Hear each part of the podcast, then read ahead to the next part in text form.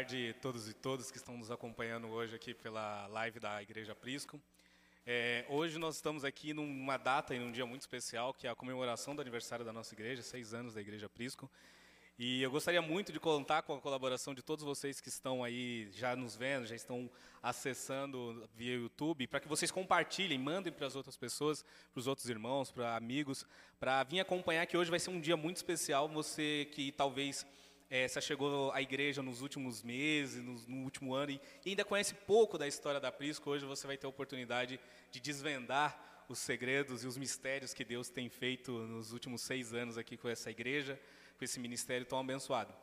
E mande as suas perguntas também, se caso a gente tem uma lista aqui, algumas coisas para a gente fazer, mas caso alguma pergunta que você tenha muita curiosidade em relação à igreja, relação ao ministério, relação ao futuro da igreja, mande a pergunta aqui que eu vou estar lendo a sua pergunta aqui para os pastores e eles vão estar respondendo.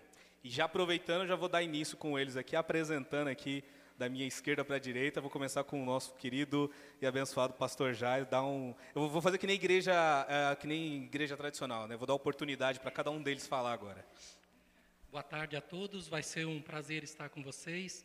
Estamos aguardando a sua participação. Boa tarde a todos. É também um prazer estar aqui e responder a, a perguntas que vocês fizerem. Boa tarde a todos, um prazer imenso, satisfação enorme por esses seis anos que o Senhor nos concede. É um privilégio muito grande fazer parte dessa família e aqui nós estamos, nessa tarde tão especial que o Senhor está preparando para nós. Boa tarde a todos e eu espero que esse tempo aqui é, comunhão com a gente, mesmo à distância, que você possa ser abençoado e nos abençoar com a tua participação. Beleza, ótimo, muito, muito, muito bom.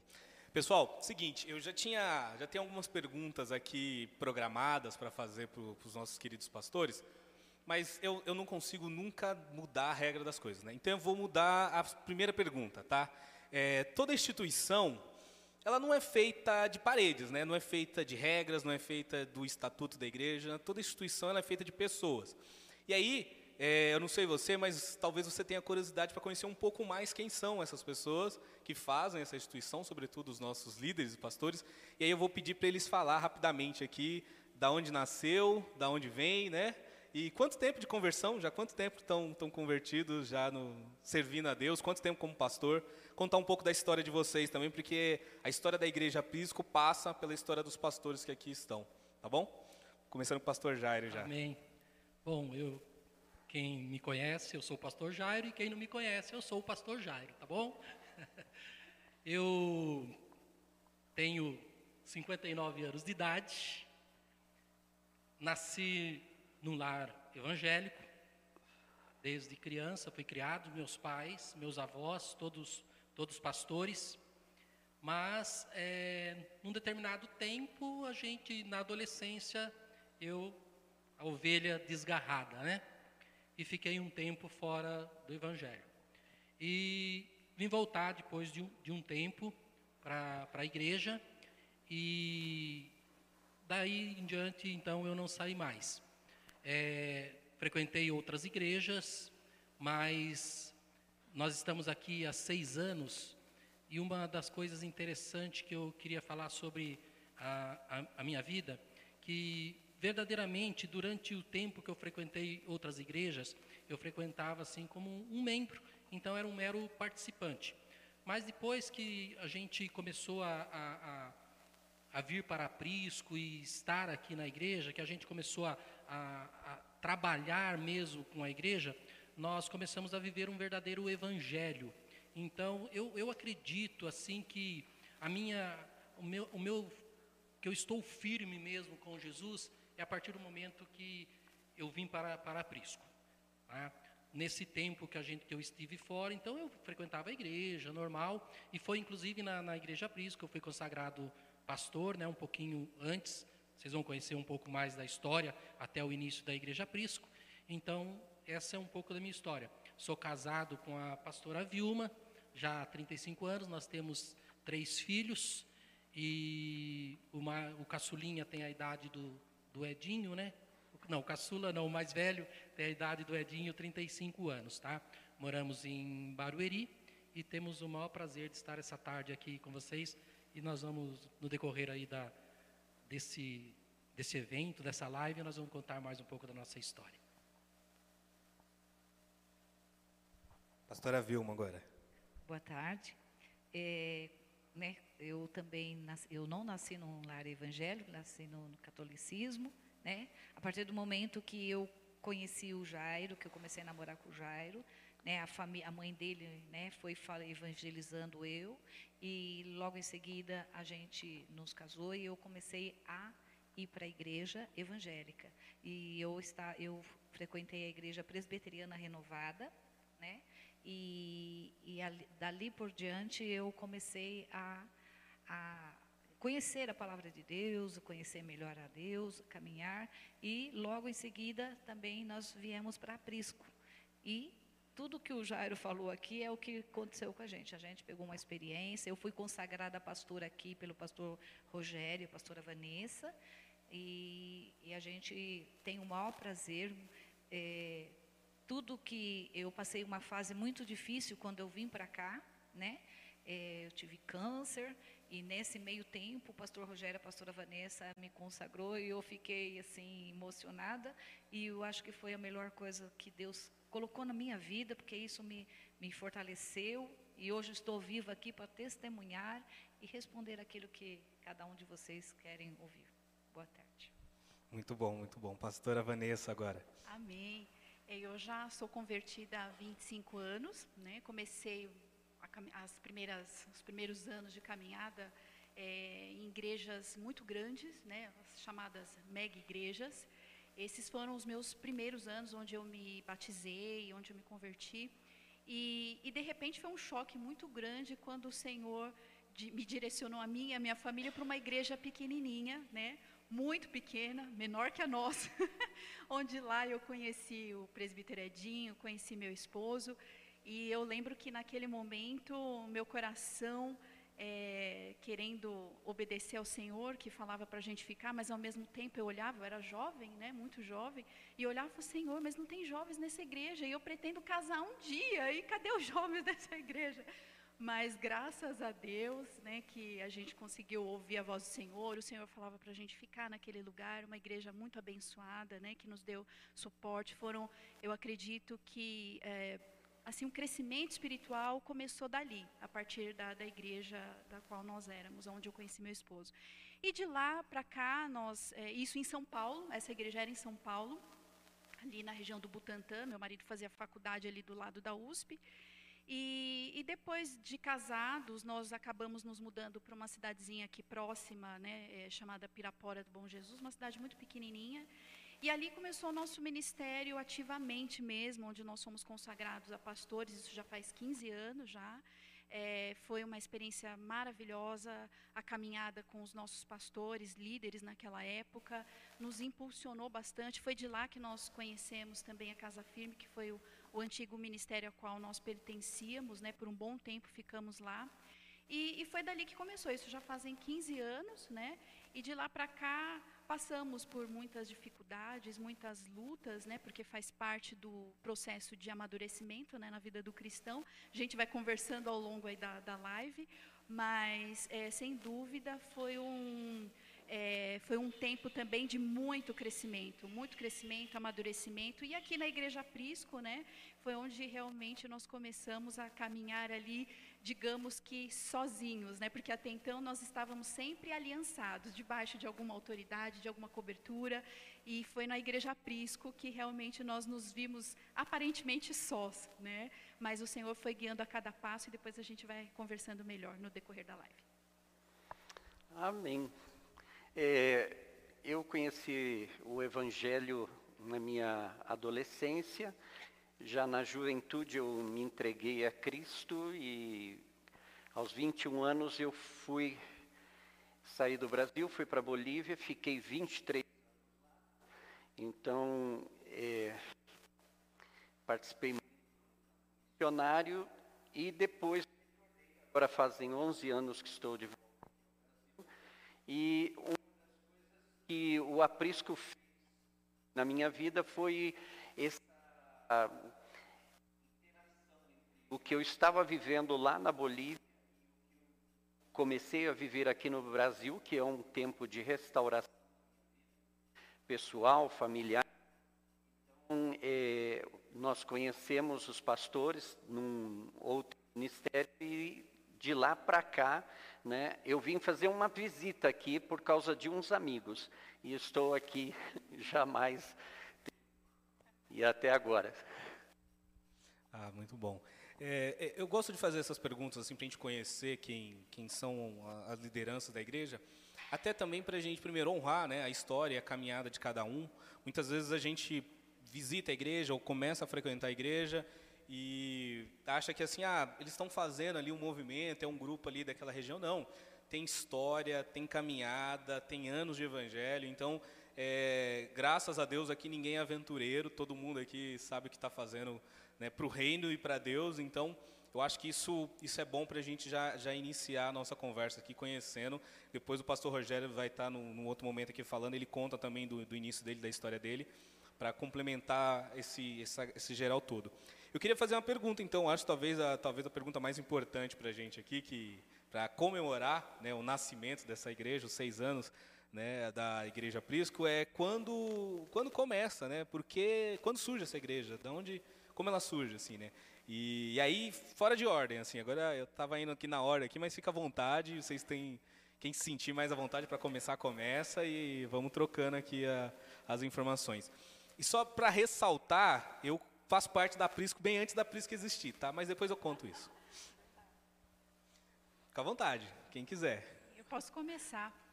É, foi algo muito interessante, porque quando algo não é planejado, é, o sabor é, parece que é diferente. Né? Quando você planeja alguma coisa, né, você tem tempo de pensar, você ora antes, você é, considera né, os, todas as situações. Então, só que, na verdade, o aprisco não nasceu de um planejamento. Né? Ele, na verdade, aconteceu inesperadamente.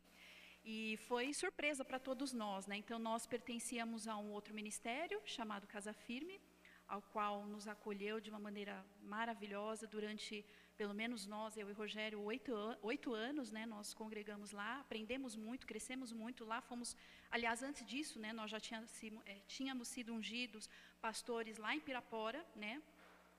E, e aí o que aconteceu? A partir de um certo tempo, né? É, houve algumas mudanças de divisões, de direcionamentos né, da, da igreja anterior, e o que nos levou a gente buscar né, a direção de Deus. Algumas coisas começaram a colidir com aquilo que nós acreditávamos na época, porque nós já éramos uma igreja que já estávamos caminhando há quatro anos, quatro ou cinco anos, mais ou menos. Se alguém lembrar exatamente, me refresca a memória. Por volta de 4, 5 anos, nós já estávamos caminhando com essa igreja aqui na aldeia da Serra, nesse mesmo lugar, nesse mesmo templo, né? Porém com outro nome. E aí, por conta dessas é, diferenças, né, de, de, visões, algumas mudanças que, que houveram, é, isso nos levou a buscarmos a direção de Deus, de fato, o que Ele tinha para nós, né, como igreja, né?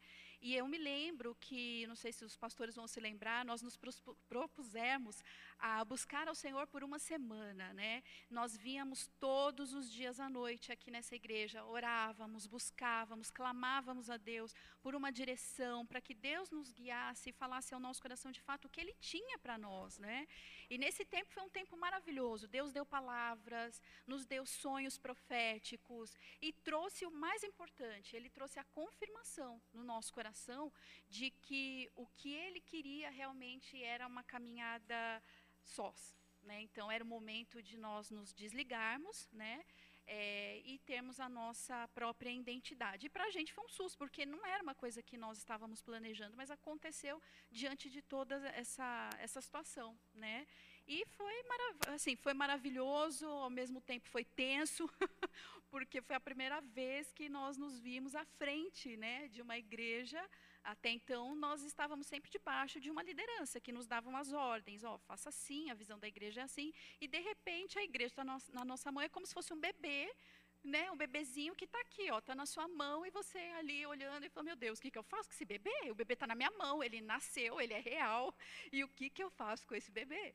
Então, o sentimento, pelo menos da minha parte, era essa, né? Eu tenho um bebê para cuidar, nem sabia que estava grávida, mais ou menos assim, de repente tem que fazer o enxoval da criança correndo, né? Enfim, então foi essa sensação, esse sentimento. E por um bom tempo, eu vou deixar os pastores falar um pouquinho, mas a gente ficou assim um bom tempo perdido, né? Tentando entender o que, que Deus estava querendo. É, complementando o que a pastora Vanessa está falando, e até para que os irmãos é, entendam perfeitamente, é algo bem interessante que a pastora falou, que nós começamos buscando em Deus. E é assim nasceu essa igreja e tudo, tudo que vocês veem acontecer aqui, tudo que vocês vê que há um planejamento e há uma busca de Deus. Primeiro, nós pastores, nós vamos, nós oramos, nós conversamos e buscamos em Deus. Isso foi interessante, né? Que logo quando é, houve esse processo do desligamento da Casa Firme, a qual eu também fiz parte, nós fomos muito abençoados naquele lugar por muito tempo e, né, pela questão de visão, então resolvemos, né, buscando a direção de Deus, formar esse ministério. Então essa essa é uma coisa muito importante do nascimento da igreja. A igreja ela nasceu inesperadamente, sim, mas foi buscado em Deus quais eram os planos que haviam ser seguidos, né? Porque os nossos planos não são os planos né? Os planos de Deus não são os nossos planos. Então, nós tínhamos já um desejo, tínhamos nossa vontade, nós tínhamos a nossa visão, nós tínhamos nosso planejamento. Mas, como a pastora falou, nós ficamos aqui durante, acho que mais de uma semana, foi, mais de uma semana buscando em Deus como fazer para que tudo saísse de acordo com a vontade dele. Isso foi algo interessante e esse princípio é que a Igreja Prisco ela tem até hoje, buscar em Deus todas as ações. Muito bom. É, quer, quer, alguém mais quer complementar? Pastor Maurício, pastora Vilma. Né, é, eu vou, eu vou fazer um, um, paralelo aqui, que é, já que vocês tocaram nessa coisa de, de nascimento, aproveitar e mandar um beijo para minha esposa Tamires, né, e Heitor Tel e Diana, que me permitem estar aqui. E, eu faço um paralelo com essa coisa do bebê mesmo, quando a pastora Vanessa fala de, de nascer, né? E aí eu já vou emendar na sequência uma outra pergunta, porque eu, falo, eu faço esse paralelo de bebê, porque os meus filhos nasceram nesse processo aí quase, né? Eu e a Tamires a gente casou em 2014, começou veio para cá mais ou menos em 2015 e logo depois a gente teve aí Heitor e Theo chegando, que então assim a gente pegou essa fase de crescimento da igreja muito muito paralela ao nascimento dos nossos filhos. E pensando nessa questão de filho, é, no nosso caso também não foi nada planejado, tá? Já para deixar claro. E a gente não planeja, a gente é doido mas glória a Deus por isso. Mas isso não planejado, isso que nasceu da vontade do coração de Deus, é, é, tão, tão interessante pensar a igreja, porque assim como uma criança, um filho, você se preocupa com a questão financeira, você se preocupa se vai dar certo, você se preocupa se vai chegar até o próximo ano, você se preocupa se vai ter pessoas abraçando a ideia, querendo fazer parte da, desse negócio chamado igreja, que é tão complicado, que é tão complexo, e como uma criança que exige inúmeros cuidados, né, desde de, dos primeiros dias ali, a igreja ela demanda muito cuidado do pastor. Então, é, eu gosto muito dessa analogia quando a pastora Vanessa traz de, de filho, né? E pensando né, nessa igreja que nasceu e uma coisa vinda de Deus, quais foram os principais desafios assim que vocês enfrentaram bem no começo ali de, de cara ali? Eu sei que teve, né, já uma igreja que nasce debaixo de oração, mas mesmo orando Deus nos permite passar pelas lutas ainda, né? E qual, conta um pouco das, das lutas que vocês encontraram ali no começo que deu aquela, aquela seta de que desanima, desiste, isso não vai dar certo. Quais foram as principais que vocês lembram? Pastora Vilma, vamos lá. É, eu acho assim, quando nós viemos para cá, eh, o pastor Rogério e a pastora Vanessa nos convidou. Nós, é, tanto que antes era a casa firme e a gente eh, fazia culto aqui e nós também éramos de lá. Só que quando eu subi aqui, era assim um, uma coisa assim muito pesada. A gente percebia assim que o, era um, um é, carregado. Mas Deus falava: eu estou te mandando para lá é porque tem um projeto na vida de, daqueles irmãos da aldeia. Então, aí eu falava, meu Deus, o que, que eu estou fazendo aqui? Às vezes eu chegava e sentia mesmo um peso, mas fomos orando, os pastores reuniram, fazíamos campanha, fazíamos orações, jejum, e, e Deus foi assim, sabe, é, mandando irmãos e pessoas com problema sério, e, e justo nesse tempo, depois, logo em seguida, que eu fui consagrada pastora, eu fiquei com câncer. E foi assim, um, um desafio muito grande para poder estar tá na igreja e fazer o tratamento. Mas eu vou falar, Deus estava presente o tempo todo, porque eu, e o Jairo somos líderes de casados para sempre. E a gente conseguiu fazer todo esse trabalho, cuidar dos irmãos novos da igreja, e eu, o meu tratamento, e eu não sentia nada. Eu chegava aqui e às vezes eu via assim que muita gente chegava doentes com um resfriado e eu não podia nem estar aqui. Mas eu percebi que foi a, a, presença do Espírito Santo de Deus que nos renovou a cada dia que a gente estava aqui. E foi assim, cada vez, é, e até hoje eu percebo assim que é de Deus a presença dessa igreja, a formação dessa igreja, estarmos aqui nessa aldeia da Serra. Ah, muito bom, muito bom. A pastora Vanessa quer falar também? É, então, complementando isso que a pastora falou, que é tão, tão importante a gente ressaltar, porque os desafios, eles vão além dos ministeriais, né? Lógico, tiveram desafios sim, né, com relação até uma da, um dos receios que nós tínhamos era como que a igreja iria receber o desligamento, né?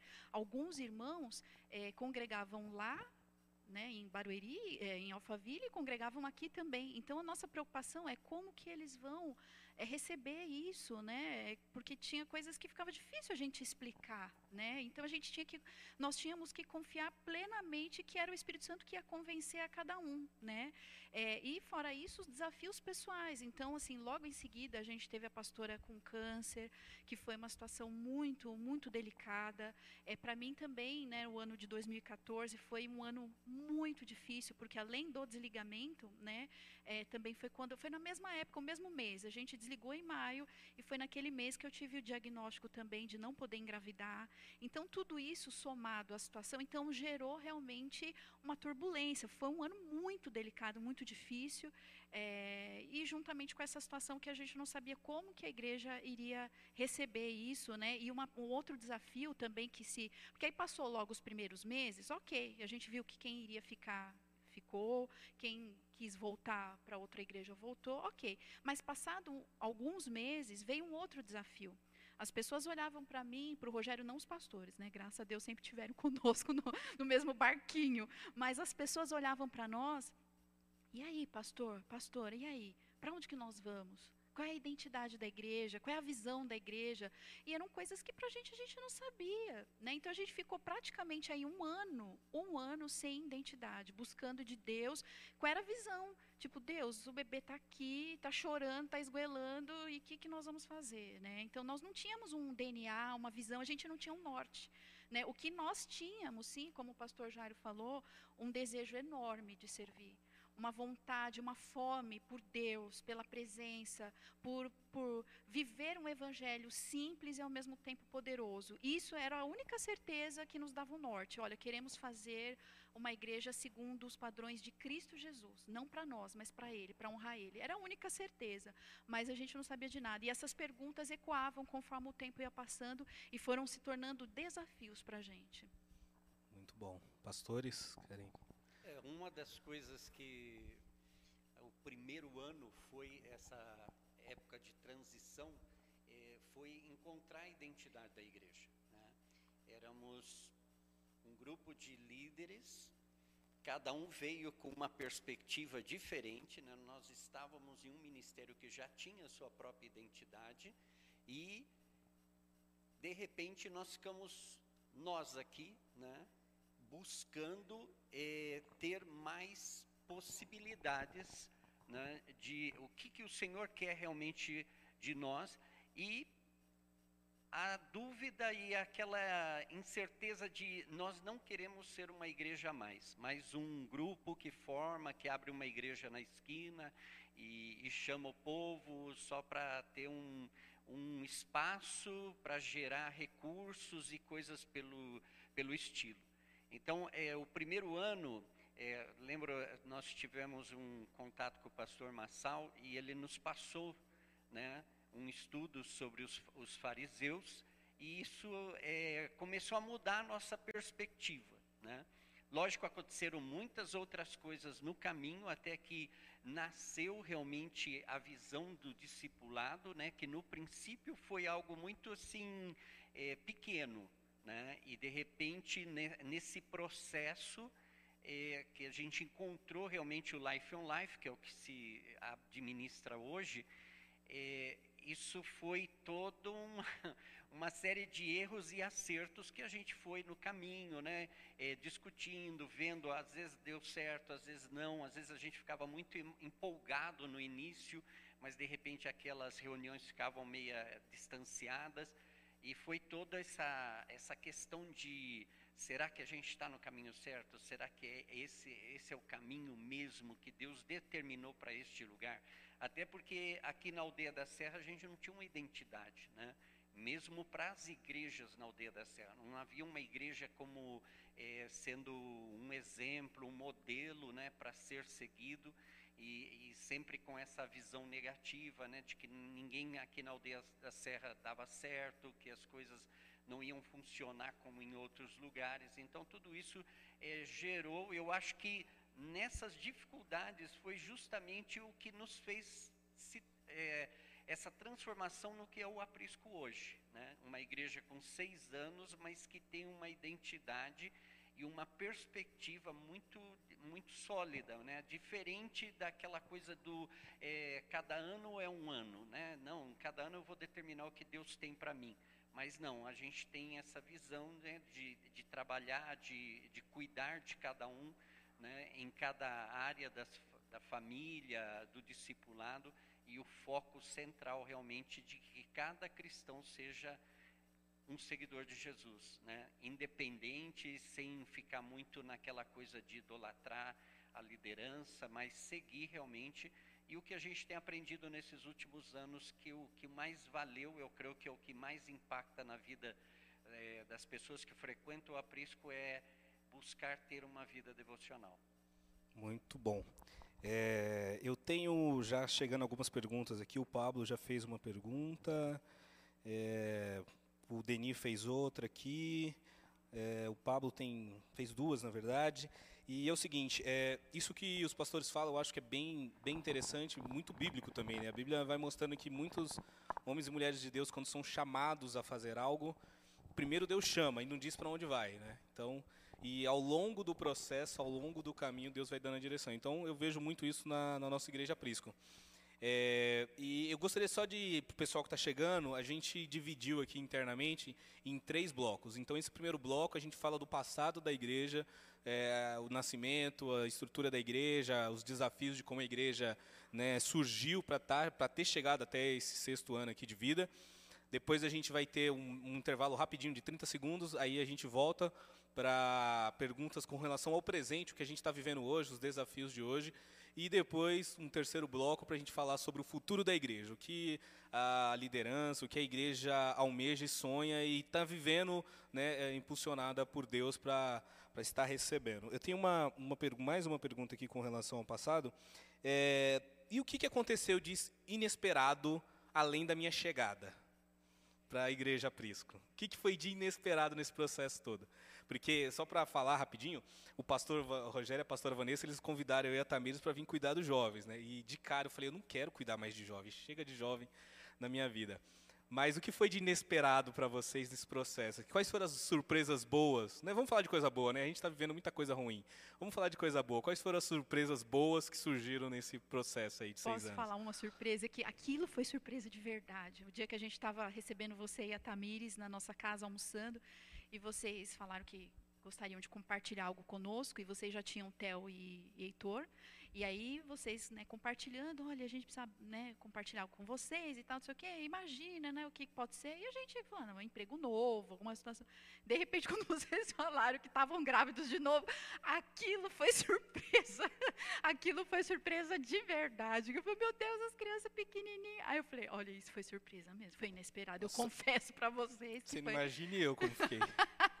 isso foi mega inesperado, mas foi uma surpresa ótima, excelente. Amém, sim. E, e, vocês, assim, o que é, mais? Eu acho que uma, uma surpresa boa que, que a gente viu no início do, do aprisco foi assim que a, a, as pessoas que eh, decidiram né, a, a seguir o aprisco, a ficar conosco, eles eh, nos abraçaram. Isso foi a surpresa boa. Né? Eles nos abraçaram e falaram: nós estamos com vocês e, e eles entenderam qual, qual, eram os propósitos, mesmo que no início, como o pastor Maurício falou, é, a gente ainda não sabia definido para onde estávamos indo, né?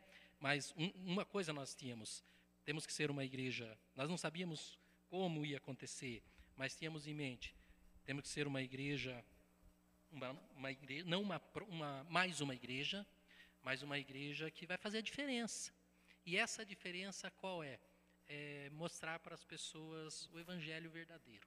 E é isso que a gente faz até hoje, é mostrar para as pessoas o evangelho verdadeiro. É, aproveitando isso que o, que o pastor Jair está falando, o Denis fez, o Pablo fez algumas perguntas aqui, eu vou deixar para o bloco já do, do presente e do futuro, mas essa do Denis encaixa perfeitamente aqui agora, e até pegando um gancho disso que o senhor está falando.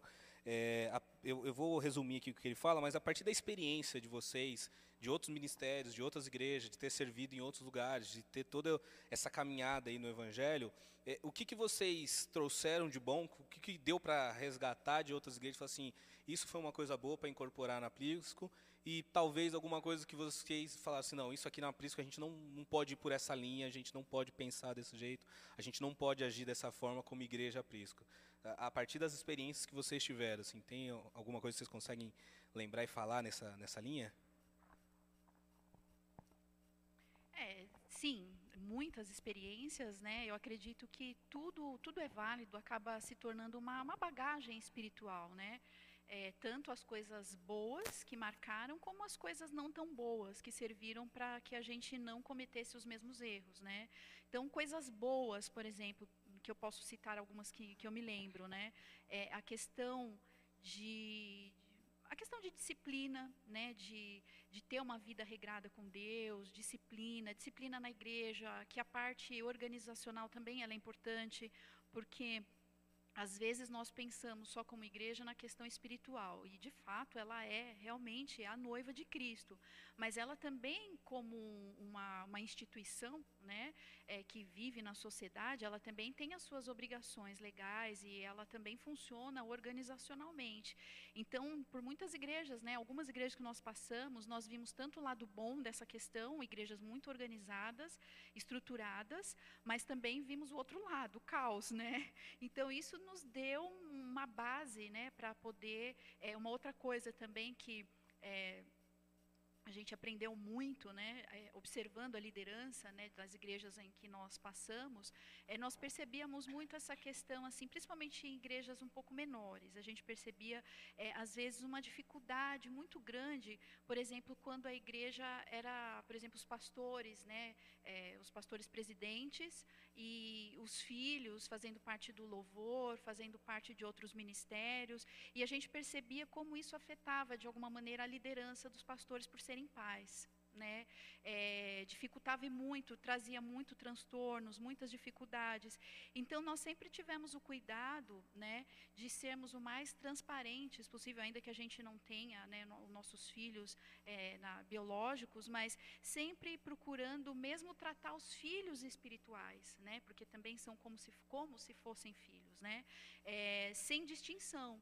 Né? Então, a gente procurou sempre trazer né, uma, uma, clareza, é, pastorear de uma maneira é, transparente, e isso foi, foram experiências que a gente viu né, ao longo do, de, de, dessas bagagens. Então, tanto coisas boas quanto as coisas ruins trouxeram amadurecimento. Lógico, a gente ainda precisa crescer muito, né?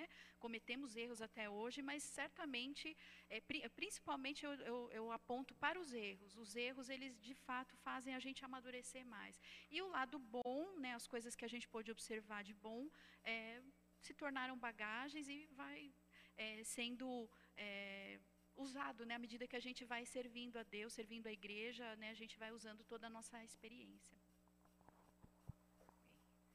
Então, eu, a surpresa, assim, que mesmo que ficou, dividiu a igreja, e ficou, claro, poucas pessoas aqui, mas a gente viu Deus agindo, fazendo milagres, né? E, e como com a gente tinha, nós tínhamos orados para que que, que Deus queria, então, o que ficasse aqui, que fosse de Deus mesmo, que tivesse um compromisso com o Senhor. E isso a gente viu que não é igreja cheia, é aqueles que têm compromisso com Deus. E a gente vê que até hoje, muitos, ai gente, vocês vão ficar no lugar daquele, o aluguel é muito caro, vocês não vão conseguir. Deus tem honrado, até na pandemia aqui, Deus tem honrado. E eu creio que é Deus né, que isso surpreendeu todos nós, que o pouco que ficou estão firmes e andando com o Senhor, né, com a maior integridade do mundo, e que a gente vê que é, é assim, tudo poder de Deus na vida de todos que estão aqui, e vai ser muito mais em nome do Senhor Jesus. Amém. Bom, pessoal, a gente já chegou aqui a quase 40 minutos aí de live, tá, tá muito legal bater o papo aqui com os pastores. Tá chegando as perguntas aqui, então a irmã Sônia mandou pergunta, o Pablo mandou algumas aqui que eu vou deixar para o bloco do futuro e do presente. É, mas não, não, desliguem não, continuem ligados com a gente, compartilhem com as pessoas tudo que a gente está debatendo aqui, conversando. Espero que você esteja aprendendo e conhecendo um pouco mais da história da tua igreja, que isso te desperte a, a engajar mais, a, a, se inteirar mais né, nos trabalhos e tudo aqui, todos os desafios que a gente vai ter ainda daqui para frente. E gostaria de, de deixar aqui que a gente tem mais perguntas para fazer, ainda não acabou, a gente vai ter um intervalo rápido agora, mas daqui a pouco a gente volta para falar do presente, do que a gente está fazendo agora, do que a gente pretende né, melhorar para esse pós-pandemia e por aí vai. Tá bom? Então até daqui a pouco, 30 segundos, é rapidinho, é tempo de tomar um café. Hã? É três minutos, perdão, o pastor Rogério me corrigiu aqui. Então, não desliga, não vai fazer outra coisa, fica firme aí na graça do Senhor que vai dar tudo certo, tá bom? Abraço, gente, até daqui a pouco.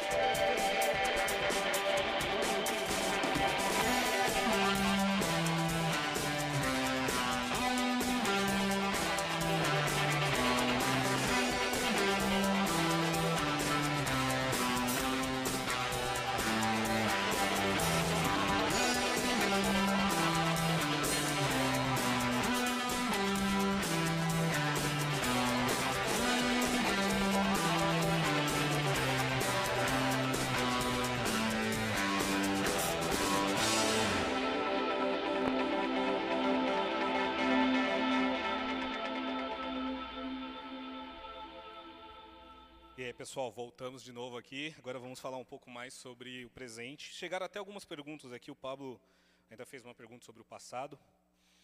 Mas aí eu vou estar tá adiantando aqui, mas para o final, se der, a gente dá um repeteco e volta em algumas perguntas. O pastor Rogério está aqui agora com a gente. Vou pedir para ele se apresentar. E pergunta as mesmas coisas, né? Quanto tempo de convertido, quanto tempo de pastor. Conta um pouquinho também da sua visão com relação a esse início da igreja Prisco e deixa eu, deixa eu, aproveitar e vou trazer umas perguntas que não, que não responderam. Que uma Manda da Bruna, lá. que ela fala assim, pastor Rogério e pastora Vanessa já comentaram que são pastores de plantar igrejas, o que fez com que, no caso da Prisco, eles permanecessem. É, o Pablo pergunta aqui, sobre o passado, uma decisão que vocês tomaram em relação à igreja que se mostrou acertada ou outra que poderia ter sido melhor. Então, se apresenta e fala, traz um pouco dessa, dessa discussão. Muito bom. Pessoal, uh, muito boa tarde a todos. Eu estou chegando para esse bloco porque vocês devem ter percebido. A gente está revezando, a Vanessa agora está lá no meu lugar, depois será o pastor Maurício. Nós estamos de contra-regra, mesa de som, mesa de corte, transmissão, câmera. Perdoe as loucuras aí, falhas, a gente está tentando resolver. De qualquer maneira, eu, eu encontrei, tive um encontro verdadeiro com Deus, eu tinha cerca de 17 anos. Ah, Para quem não sabe a história, os meus pais eles eram líderes né, de um centro é, de umbanda e eu cresci nessa religião, a religião dos meus pais. Eu não me sentia confortável desde o começo, mas cresci e aprendi tudo ali com eles. E, e com uma certa idade, cerca de 16 anos, eu comecei a ficar muito inquieto com alguns questionamentos e comecei a buscar em algumas outras formas, outros tipos até de espiritismo, Uh, comecei a frequentar kardecismo, fiquei alguns meses por lá. Uh, cheguei a tentar outros tipos de igrejas, religiões, igreja católica. E, obviamente, né, eu falei, a igreja evangélica vai ser o último. Eu não piso lá por nada, porque aquele preconceito né, de crente. Só que chegou uma, um momento que apertou. Minha vida espiritual chegou a um ponto que, quando eu abandonei a, a Umbanda, eu comecei a sofrer uma, uma briga espiritual, uma luta espiritual muito intensa contra espíritos malignos mesmo. Não tenho por que negar isso. E aí, onde é o único lugar que realmente resolve, né? Onde é que vão dar fim nesses espíritos malignos, me deixar em paz, vou conseguir dormir sem ouvir vozes, sem ter pesadelo, sem ter visões horrendas. E aí eu fui no desespero para uma igreja evangélica, ah, com 17 para 18 anos, me libertei dos demônios, graças, eu não, mas o Senhor me libertou, e de lá não, não tive mais coragem de sair, porque eu comecei a encontrar Deus de verdade. Então, o começo foi assim, a, a Vanessa já falou como nós nos conhecemos, nós já tínhamos alguns anos é, liderando jovens, liderando diaconia, até que nós fomos levantados pastores em Pirapora, e em Pirapora começou esse trabalho mesmo de plantadores de igreja. Nós plantamos uma igreja em Pirapora, depois fomos para a sede da antiga igreja lá em São Paulo, ficamos dando suporte para o culto da manhã. Uh, nós éramos pastores auxiliares lá. Depois viemos plantar por esse mesmo ministério a igreja em Osasco. Ficamos mais alguns anos, plantamos e depois viemos aqui para aldeia plantar a igreja também. Uh, o plantador de igreja basicamente ele faz isso. Ele vai na frente, ele faz de tudo um pouco, né? Então uh, ele começa uma igreja numa casa, ele evangeliza, ele prega, ele faz louvor, ele é, eu lembro que a Vanessa e eu, a gente, qual que era o nosso revezamento? Ó, o dia que eu prego, você cuida das crianças. O dia que você cuida das crianças, eu, né, a gente inverte. O dia que você pregar, eu vou ficar cuidando das crianças. Então, esse foi o nosso trabalho. A gente fez isso por um bom tempo. Uh, a ideia inicial, a ideia original, era quando a gente estava para plantar uma nova igreja, a gente estava para ir embora aqui da aldeia, na verdade, pelo antigo ministério. Eu e a Vanessa, a gente tinha recebido uma proposta, humanamente falando, muito irrecusável eu recebi uma proposta para ir fazer um pós-doutorado nos Estados Unidos e estava tudo engatilhado, estava tudo engatilhado. Então cheguei, conversamos com, com o antigo pastor, presidente, falou: olha, a gente está indo para os Estados Unidos o ano que vem, uh, então deu tempo, já deu, a gente já estava aqui há quatro anos na aldeia, né? Falou: olha, já deu tempo de plantação, a igreja está funcionando, está redondinha, tá maravilha, a gente está indo embora para os Estados Unidos. E aí foi que começaram ah, algumas mudanças muito drásticas no sistema administrativo dessa igreja. Ah, só para vocês entenderem, não fomos só nós, mas várias outras igrejas pequenininas foram é, convidadas a, a, a, se desligar ou a fechar. E aí, então, foi por isso. Na verdade, a ideia não era ficar aqui na aldeia. A ideia, minha ideia original era ir embora e plantar outra igreja, e depois outra igreja, outra igreja e fazer o nosso trabalho. Mas, como a Vanessa já explicou, a responsabilidade ficou nas nossas mãos, né, junto com os pastores, Jairo, Vilma, Maurício. E, e aí acabou a ideia de ir embora, de plantar a igreja. Falar, bom, já que Deus está nos deixando aqui, vamos fazer dar certo aqui. Então, inicialmente é isso. E já emendando, vou tentar ser rápido, porque eu sei que o tempo é, voa. Ah, uma das coisas que a gente acredita que deu muito certo, é isso a pergunta, né? Que ao longo é, é uma coisa que, que eu acho que foi muito legal foi a, a nossa parceria tanto com o pastor Massal e depois o pastor Massal que hoje é o meu pastor, que me cuida de mim, me pastoreia, cuida do meu coração, da minha vida espiritual. Além dessa parceria, a parceria que ele nos levou lá para a Igreja Perímetro em Atlanta, que levou uma segunda parceria, é, que a gente trouxe o sistema de discipulado para a nossa igreja, que eu acredito que isso foi a coisa mais bacana, que mais deu certo. É, e uma das coisas que eu acredito que deu bastante, ou não deu certo, né, ou deu bastante errado, sei lá, é, a gente ainda patina bastante na questão gerencial. Uh, eu tenho lido muitas coisas, eu ainda tenho algumas dúvidas, né, com relação.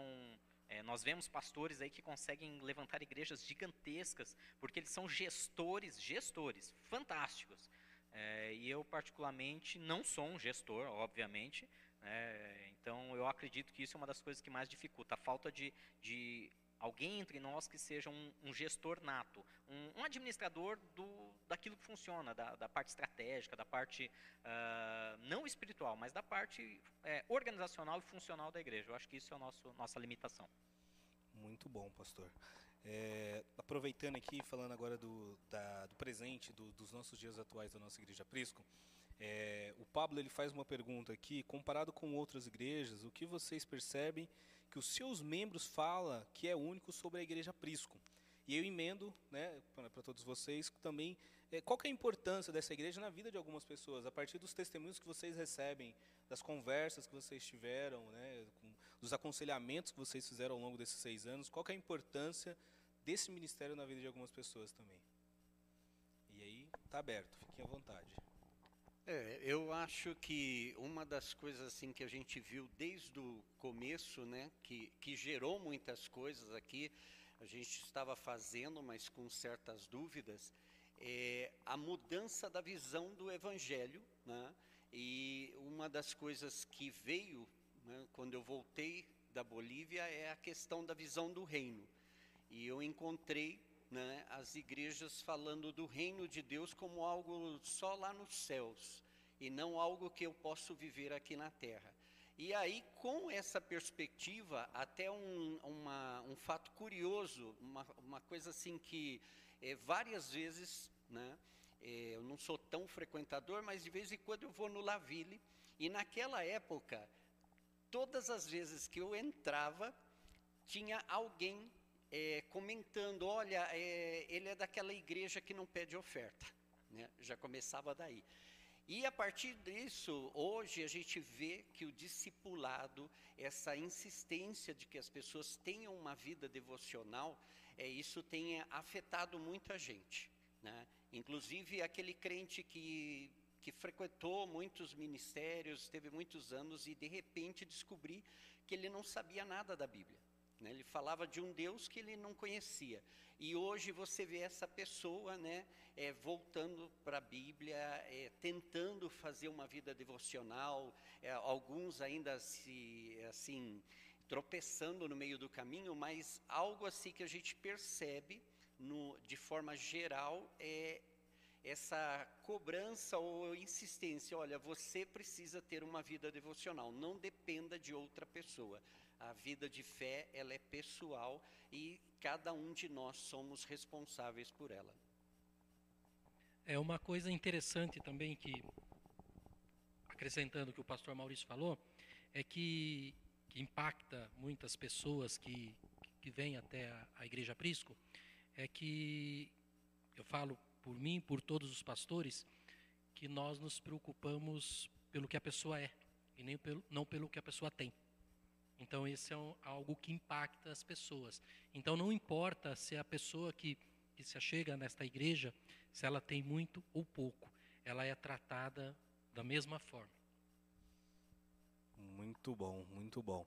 É, eu, o Pablo ele faz uma outra pergunta aqui que ele fala assim: ó, duas fortalezas e duas fraquezas da igreja que acelera e que diminui a capacidade de evangelizar na região. E eu emendo também. É, é, essa é bem a pergunta do gestor, né? O Pablo tá pegou sua deixa.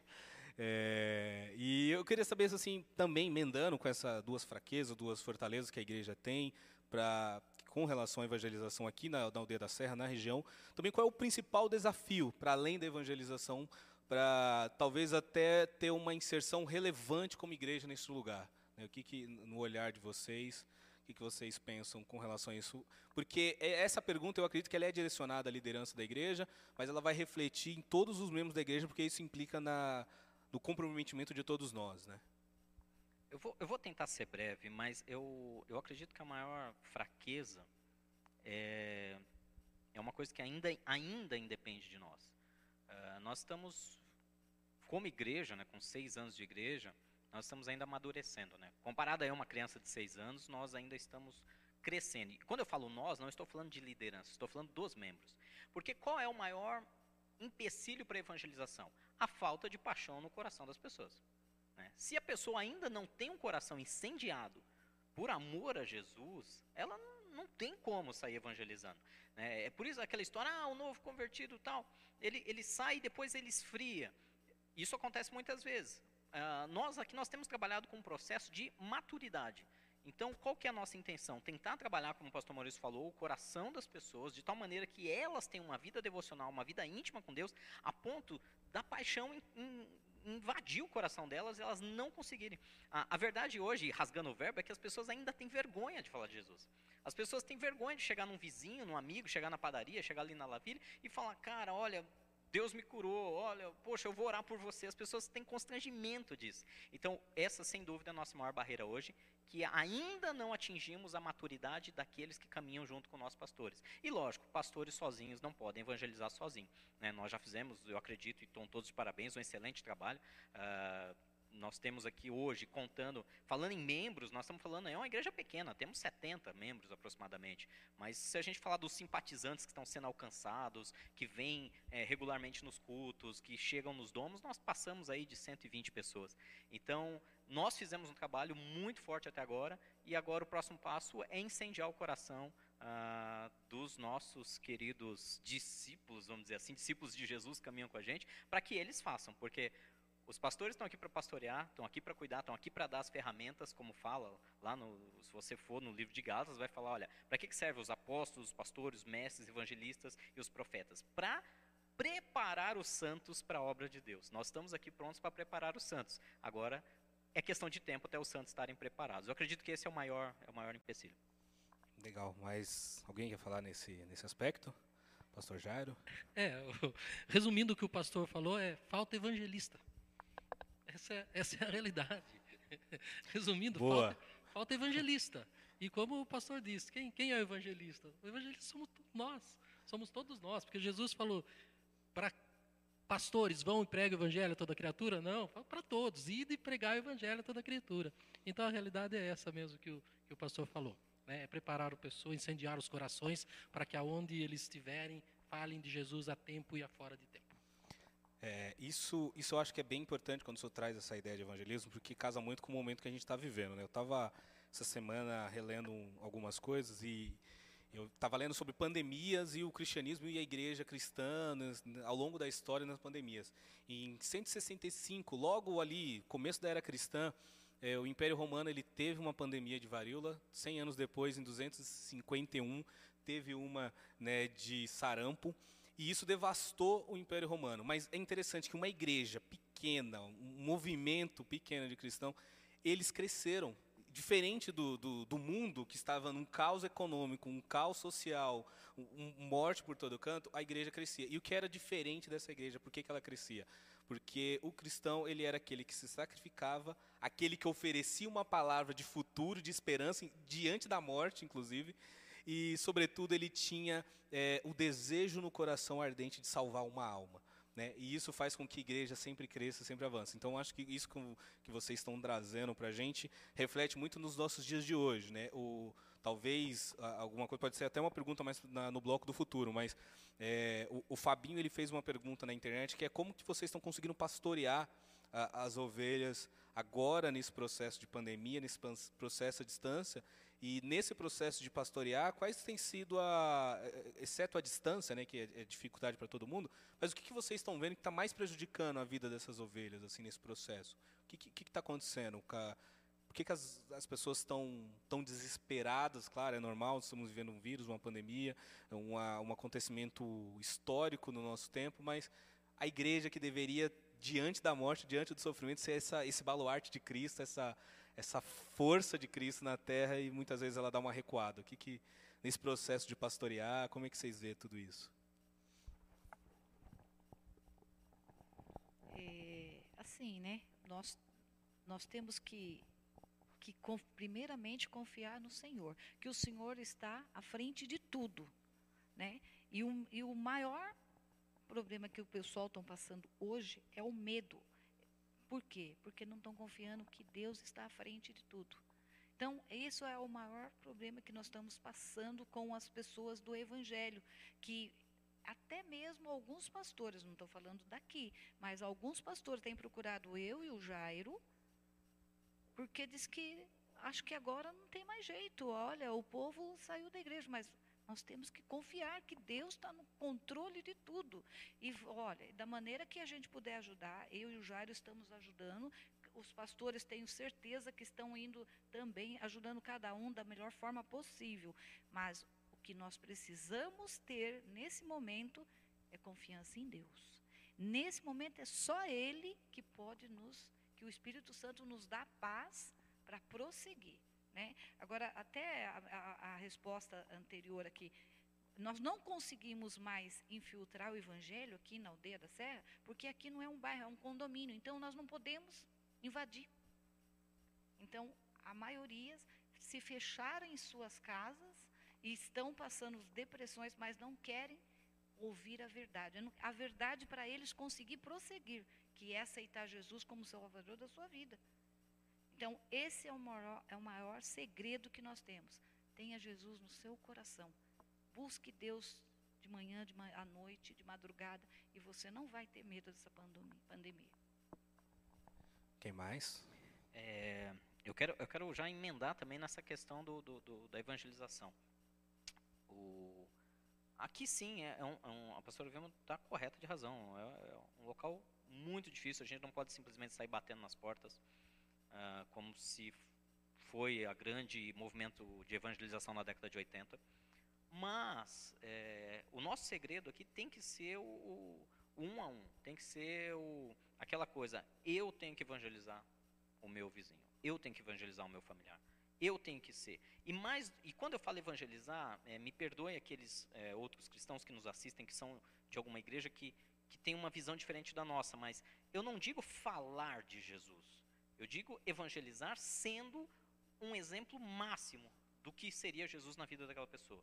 Então, nós precisamos literalmente encarnar o Evangelho, viver o Evangelho tão profundamente, de tal maneira que nossos vizinhos, nossos amigos, nossos familiares, aqueles que estão ao nosso redor, eles sejam atraídos. Então, é, não é tirando a responsabilidade dos pastores, mas agora é um ponto que não cabe mais aos pastores, mas sim às ovelhas elas têm que viver um evangelho tão profundo a ponto de que quem está ao redor dela começa também a sentir essa necessidade. E, e, e qual que é o grande problema, é, falando agora de pandemia, falando de isolamento social e essa fase que a gente está vivendo? Eu tenho muitos amigos pastores, é, eu faço parte de um grupo, de uma rede é, de pastores que tem mais de 200 pastores num grupo de WhatsApp, de igrejas diversas, denominações diversas. A gente está sempre trocando ideias, impressões por ali. E a coisa está triste, gente. A coisa está triste. Eu tenho pastores que estão literalmente fechando igrejas, é, não só por falta de recurso, mas por falta de recurso porque não tem pessoas que estão engajadas com aquele ministério.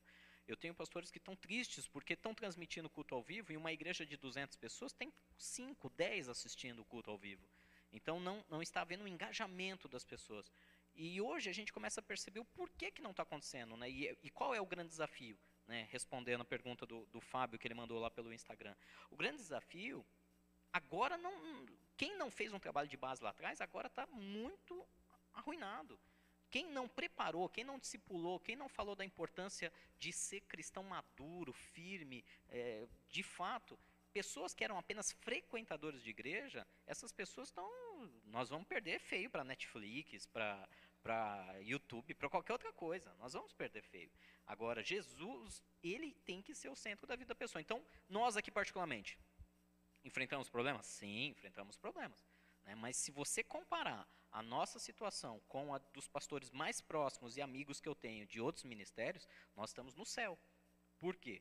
Porque, comparativamente falando a um grande número de igrejas, nós investimos por anos numa base de compromisso, de cristianismo profundo, ou seja, as contas continuam pagas, as pessoas continuam vindo, nós conseguimos pastorear essas pessoas até online, mas é lógico, né? Não, vou falar que 100% da igreja está online, porque não está. Alguns estão dispersos, ainda estão lá é, desesperados na Netflix ou em qualquer outro meio, é, sem orar, sem participar de nada que a igreja está oferecendo, mas a grande maioria está tá se envolvendo sim.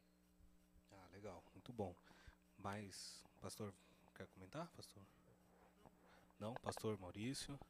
Eu, uma das coisas assim que a gente está observando é no começo da quarentena e, e, a gente aprendendo a fazer as transmissões, a gente percebeu nossa sala de oração é um reflexo disso, né?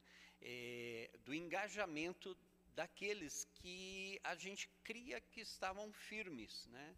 E que eram cristãos realmente genuínos e e que iam dar um prosseguimento. E hoje nós temos visto a surpresa, né? pessoas que não, não estavam nem engajadas, né? pessoas recém que até se voltaram para Deus logo depois da quarentena, né? nesse processo todo, é elas que estão sustentando a nossa sala de oração não são aqueles cristãos maduros, né, que deveriam estar engajados e, e, fundamentados. Alguns com a desculpa de não entender muito as ferramentas tecnológicas tal, mas é, a gente percebe é, que a importância, né, até alguém já mencionou isso é para o futuro, é a questão é, como que nós estamos nos preparando como igreja para comunicar o evangelho.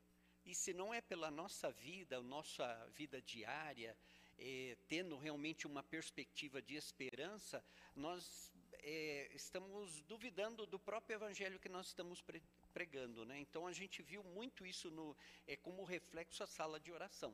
Né? Muita gente apavorada, é certo, a crise está aí, as dificuldades estão, mas nós temos Cristo, né? Cristo em nós, esperança da glória. Então é, a gente tem uma âncora onde a gente pode estar seguro, seja frente à morte, às dificuldades, nós temos a Cristo. Né? E a gente precisa, hoje, né, graças a Deus, temos já um grupo que está fundamentado, então a gente percebeu essa mudança. E certamente a gente vai ter muitas surpresas daqui para diante. Só complementando essa questão do, do pastoreio, é, vamos dizer assim, virtual hoje, como que acontecia né, antes, é, antes pandemia. Nós temos os cultos, né? Então você tinha a presença, você tinha aquele contato visual com, com o irmão, você já percebia ali que algo estava acontecendo com ele, então você se aproximava, tudo bem contigo, tal, e o irmão ele já se dobrava e, e acabava se abrindo, tal, a gente orava. Fora isso, é, quando esse irmão lá no, na semana, ou longe dos cultos, longe da igreja, quando ele sentia essa necessidade, ele buscava esse pastoreio. Então ele ligava para o pastor, para a pastora, né, ou para um outro irmão que ele, que ele tinha mais afinidade, para buscar esse conselho buscar um, né, um, ou até um pedido de oração. Hoje, com a pandemia, nós invertemos o papel. Os irmãos continuam buscando e nós também ligando para, para, para os irmãos. Né? Então, mas nesse momento, quando você liga e quando há essa distância, que não há presença, não há, vamos dizer, o cara a cara, então fica mais fácil maquiar. E daí, quando você liga para o irmão, e aí, como é que você está? Está tudo bem? Está tudo bem. Aí você não, mas está tudo bem tal, então fica. Então, esse pastoreio virtual acaba ficando um pouco mais difícil se a pessoa que está do outro lado da linha, do outro lado do vídeo, ele verdadeiramente ele não abriu o coração igual ele abre presencialmente. Ele, ele tem que ser um pastoreio de exceção, não de regra mais, né? Justamente. Porque se isso virar regra daqui para não frente, pode. Eu, eu acredito que não, não será um grande problema É um para problema. todos nós. é um problema. É, na- na- nada substitui o, olho no olho. É, sabe? Nada, na- nada substitui você olhar nos olhos da pessoa. A pessoa pode até dizer, tô bem. Mas quando você está olhando nos olhos, você sabe se ela não está bem. O pastor conhece as ovelhas, então isso virtualmente fica muito abalado, muito abalado mesmo. Mas vamos, vamos nos segurando enqu- enquanto podemos Sim. e, e agradecendo a Deus, é sério mesmo, gente. Eu, não, é, não é demagogia, não. Eu agradeço a Deus pelo trabalho de base que a gente fez, porque a gente nunca imaginou que ia passar por isso. Porém, o trabalho de anos está tá, tá florescendo agora, principalmente o trabalho através dos domos, discipulados, os cursos para a família. É, é todo esse trabalho de base que fortaleceu a fé das pessoas está tá nos ajudando a, a fazer com que elas hoje sejam mais cristãs, né? vamos dizer assim. Bom, muito bom. É, eu, eu fiquei pensando aqui, é, até no, no, no começo de quando a gente iniciou a live, quando eu pergunto da história de vocês, do- da trajetória de vocês, e hoje, né, passados seis anos, hoje, a igreja hoje, estamos aqui, igreja vazia, amanhã culto virtual, igreja vazia, né, é, e quando eu, trabalhava no CRP, eu entrevistava muitos psicólogos também, e uma das perguntas que eu sempre fazia para eles é como que está o coração do cuidador, é, quem cuida do cuidador? E, e hoje, como está o coração de vocês hoje? Assim, como é que vocês... é, porque muitas vezes a, a igreja ela tem uma demanda, e aí eu vou fazer a defesa dos pastores agora, tá, gente? Mas muitas vezes a igreja ela tem uma demanda muito grande, né? Então, por exemplo, uma igreja de 70 pessoas, que aos olhos de alguém pode dizer, ah, é uma igreja ainda pequena, uma igreja que está crescendo. Mas você demandar tempo para atender 70 pessoas, se as 70 pessoas demandarem tempo, recurso e tudo, é, não- pastor nenhum vai dar conta, né? Então, o, o trabalho de base, o discipulado e, sobretudo, eu acho que é uma das ferramentas que a gente tem na Prisco, que é ensinar as pessoas a andar com as próprias pernas, ensinar a pessoa a ser cristã e ser um cristão maduro. Então, é, o quanto hoje vocês conseguem ter um retorno, não o retorno da bajulação que muitas vezes tem com a liderança, mas o retorno do, da preocupação, o quanto há uma, uma troca, não só receber do, do pastoreio, desse pastoreio que me liga, que quer saber como eu estou, mas o quanto essa igreja devolve também para a liderança, assim, É, porque eu acho que quase ninguém toca nesse assunto, né? E eu quero ah, ousar aqui conhecer mais o coração de vocês, porque essa é uma das coisas que a gente pregou muito nos últimos três anos, né? Caçar o coração é uma das coisas que a gente aprendeu no nosso discipulado, né? Então, ouvir um pouquinho de vocês aí com relação a isso. Olha, eu, eu vou.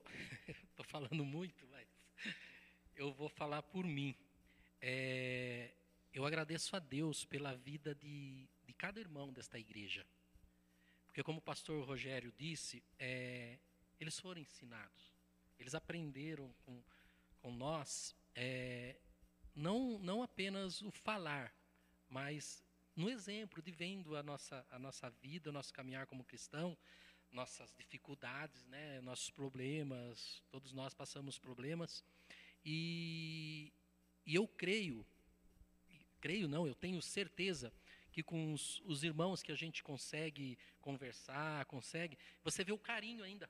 Você vê o carinho, a preocupação desses irmãos com a gente. Como você falou, Edinho, é, 70, é, é difícil 70. É difícil também 70.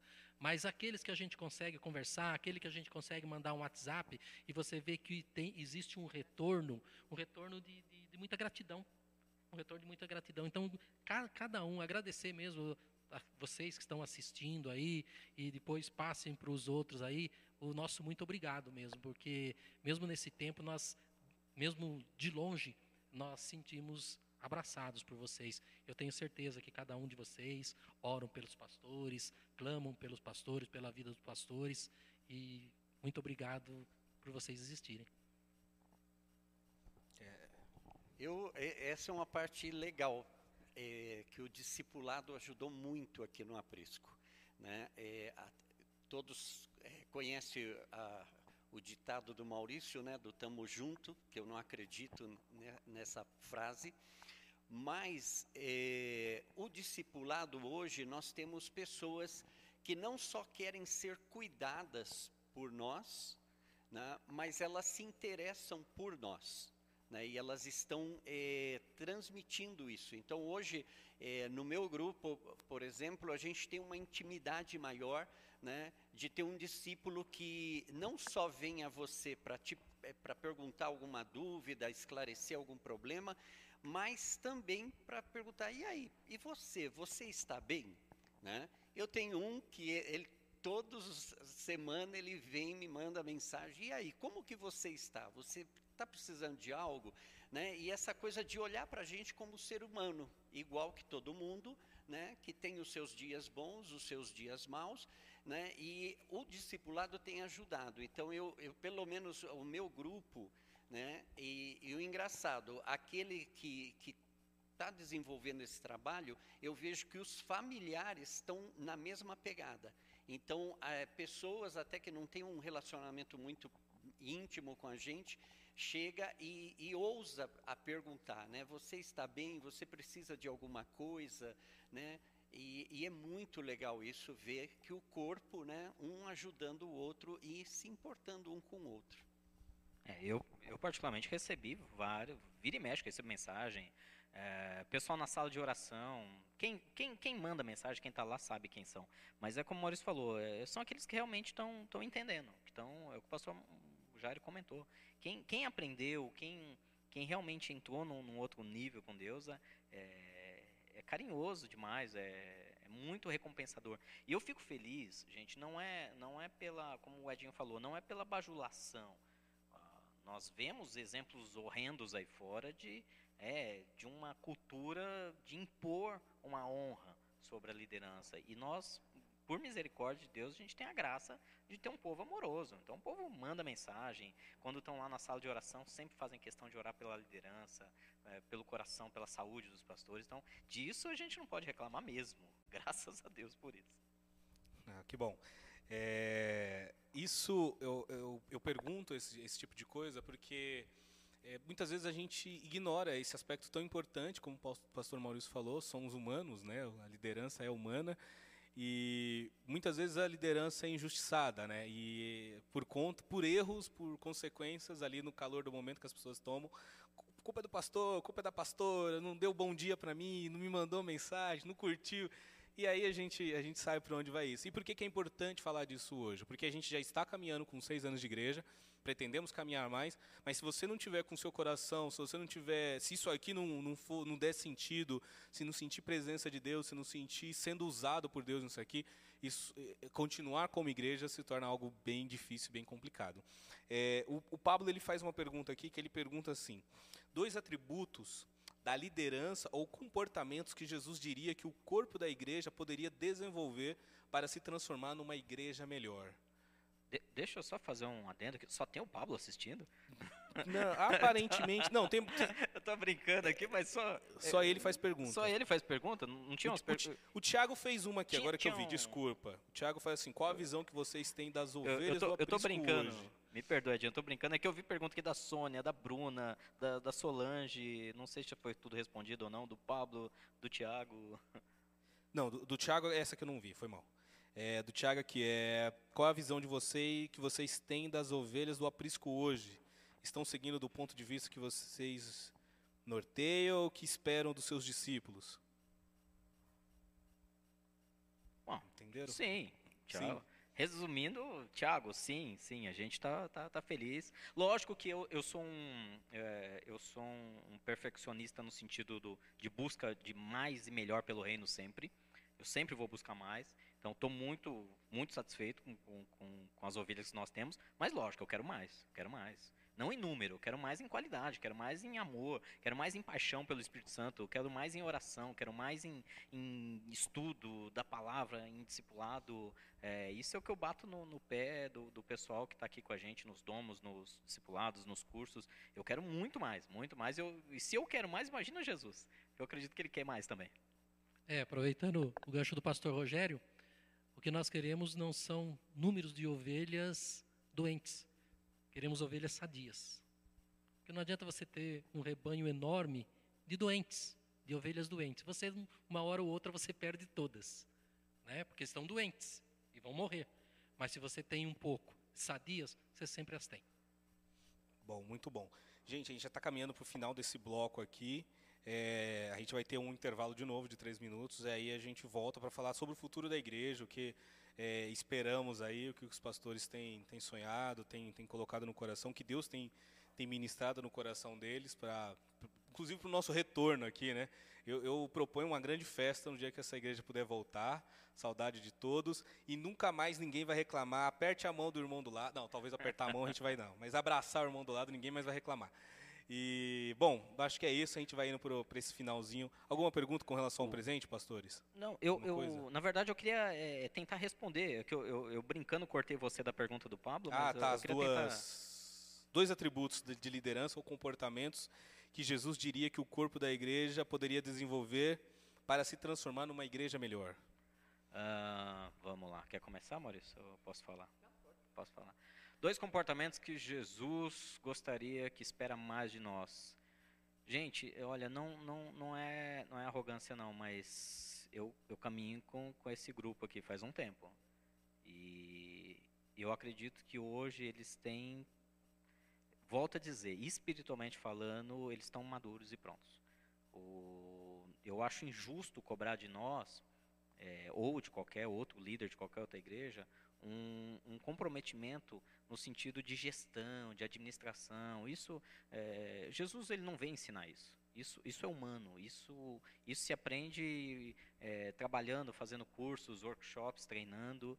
Então, eu, eu, posso, por favor, não, não sou arrogante minha resposta, mas eu conheço esse grupo. Espiritualmente, é, é, é gente que ora, é gente que é séria, é gente que chora com a dor do, do daquele que está dolorido, é gente que que busca Deus de verdade, que não toma decisão da cabeça, uh, é gente humilde, é gente santa, que busca santidade. Então, esses atributos espirituais, para mim, são muito mais relevantes. E é por isso que nós temos uma igreja eh, e uma liderança tão forte, tão unida, e que está chegando aos seus seis anos, lutando para tentar transmitir isso para outros. Agora, quando a palavra é características de liderança de Jesus, Jesus era tudo isso. Ele não era um gestor. Ele, algumas falam, ah, mas Jesus era bom gestor. Não, ele, ele amou, ele amou vidas, ele trouxe vidas para perto. E, e, isso a gente tem tentado fazer, então eu acredito que talvez melhorar um pouco a parte de, de gerenciamento, de tempo, de agenda, uh, talvez melhorar um pouco a parte de comunicação, mas o resto a gente está no caminho bom. Muito tô, tô bom. errado? Alguém quer complementar? É, eu, eu, uma, uma das coisas é que a gente que aprendemos no Life on Life, né? É não ter pressa. Né? A criança não nasce da noite para o dia e já cresce, né? tem todo o seu processo. E eu acredito que o nosso grupo, a gente tem visto né, pessoas recém-convertidas já caminhando, avançando para a madureza. Então, é, vai levar um tempo, né? não é uma coisa que vai acontecer da noite para o dia. Então, é, nós estamos, né, o primeiro grupo está terminando esse ano, né, já houve uma multiplicação, o ano que vem a outra multiplicação. Então, creio que mais, alguns anos a gente vai ter realmente mais solidez pra, com, como grupo e tal. Mas é o processo, né, não tem como a gente fugir dele. O bom é que nesse processo a gente vê que as pessoas estão crescendo. O duro é se elas estivessem estancadas, aí a gente estaria doente. Tá. A Tamires ela faz uma pergunta aqui, amor, eu prometo que eu vou te deixar para o próximo bloco. É... Gente, eu vou encerrar aqui, já deu o nosso tempo. Aí na volta é... a gente começa a falar um pouco mais do futuro, começa com essa pergunta da Tamires e trago algumas outras que ficaram para trás. E continue com a gente, a gente vai ter um outro intervalinho aqui, vamos para o nosso último bloco. Então, está sendo muito legal aqui ouvir, discutir, debater a igreja. A gente está debatendo a nossa igreja aqui, discutindo hoje né, coisas, estruturas extremamente importantes do nosso ministério. E agora vamos ouvir e discutir com os nossos líderes aqui um pouco mais sobre o futuro dessa igreja, pós-pandemia, em nome de Jesus, o nosso regresso. Até daqui a pouco, gente.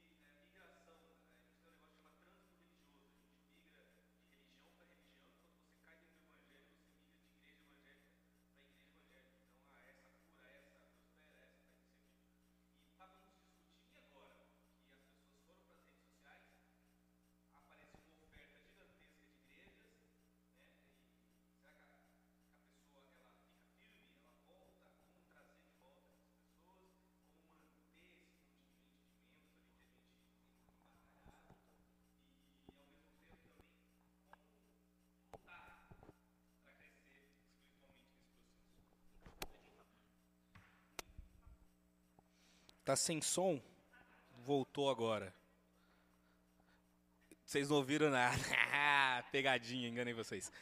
Então, gente, na verdade eu li aqui da minha digníssima. Nossa, gente, é, beleza, galera. Ah, isso é bom, tá vendo? Foi uma pegadinha. A gente cortou o microfone para ver quem tava ouvindo. Agora todo mundo. Agora tá todo mundo respondendo que tem som. Tá sem som. Voltou. Então, é, voltando, voltando, a Tamires ela pergunta como que vai ser esse, esse processo aí pós-pandemia, esse retorno da igreja, com essa grande oferta que, que tem, existe um conflito religioso, é, talvez um perigo, acho que os pastores já até pontuaram aqui que a gente tem feito um trabalho de base extremamente importante, mas talvez algumas pessoas que não se engajam, que não aderem a esse processo, podem ficar suscetíveis a muitos picaretas que tem por aí, estão fazendo sucesso nas redes sociais hoje, né? Então, o que, que a igreja Aprisco tem pensado para o futuro, para lutar contra a Netflix, o videogame, tudo isso que está em voga agora na pandemia? É, eu acredito que seja continuar esse trabalho de base, que eu acho que ele é fundamental, né, essa questão da a visão do discipulado né, na nossa igreja, que sem dúvida mudou toda a visão, toda a perspectiva que nós tínhamos, né, até a maneira que nós é, conhecíamos sobre discipulado mudou, né? Então esse discipulado que a gente fala, né, life on life, muitos podem de repente falar, ah, mas o que é isso?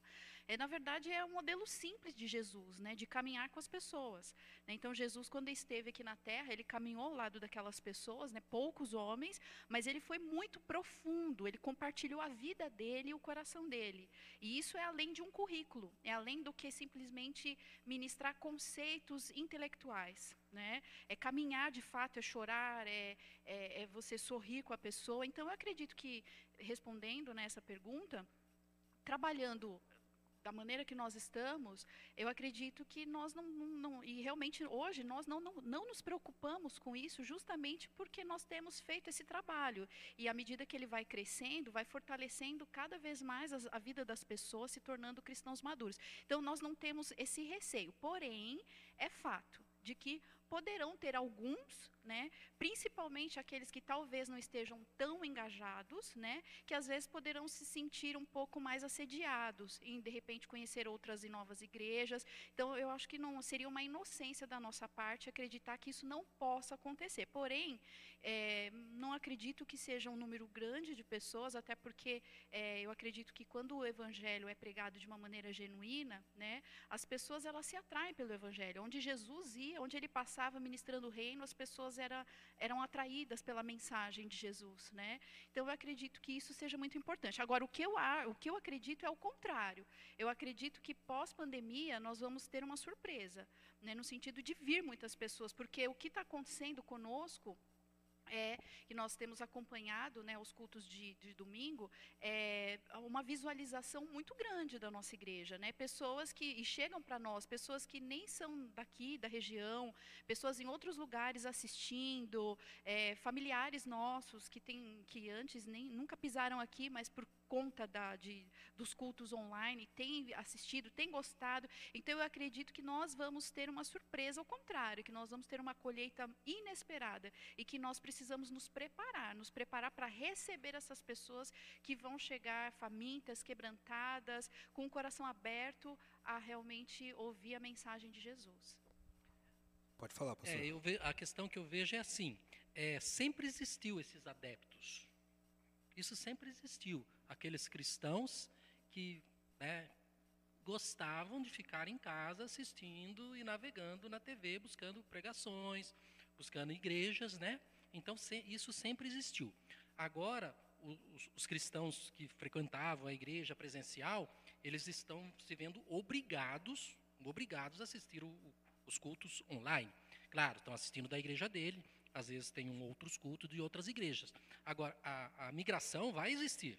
Mas da mesma forma que pode se migrar daqui para lá, vamos migrar de lá para cá também. Né? Então é quem está apresentando o evangelho genuíno. Agora, um, um outro detalhe que eu vejo pós-pandemia, que a igreja vai nascer de novo. Que a igreja se perdeu no meio do caminho. Então as pessoas estavam mais preocupadas no show do que com Jesus. Né? Então nós sempre se preocupamos com Jesus, não é, não é demagogia, mas eu falo por mim, pelos pastores aqui, nós sempre preocupamos com Jesus, não com o show. Então, é, a igreja vai nascer.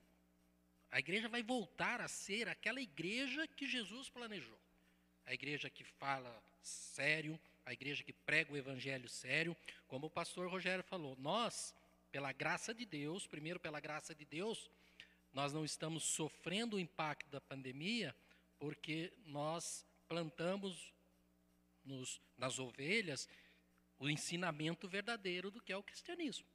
Por outro lado, também o que eu vejo do, do, do culto online, do, a diferença do culto presencial, que no culto presencial você está ali, você está atento, ao, olhando, né, o pastor pregando a mensagem, tem o mover do Espírito Santo ali, não que na sua casa não esteja, mas muita gente, muita gente, o que, que ele faz? Ele coloca o, o vídeo lá na hora do culto, ele põe, começou o culto, pastor Rogério vai começar a pregar, pastor Edinho, pastor Vanessa, pastor Jair, pastor Maurício vai começar a pregar. Ele põe e vai lavar a louça.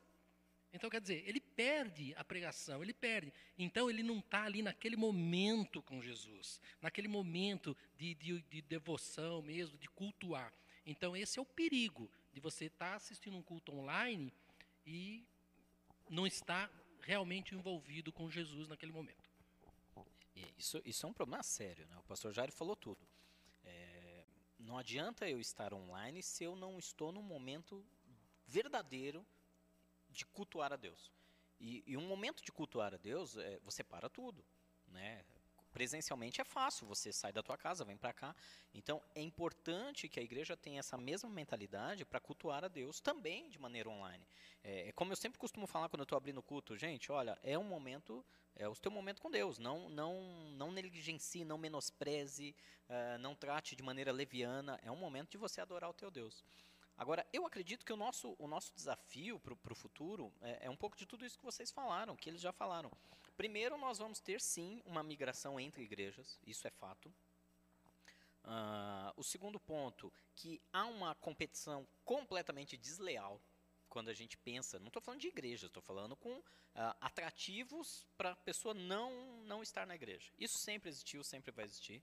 Hoje, cada dia mais forte, eu, eu acredito particularmente que muitas pessoas, não apenas cristãos ou, ou, ou do aprisco, mas pessoas em geral, vão gostar tanto, algumas pessoas vão se encontrar tanto nessa vida virtual que vão preferir ela que vão falar, bom, eu, é confortável para mim, eu, eu, vou ficar aqui em casa mesmo.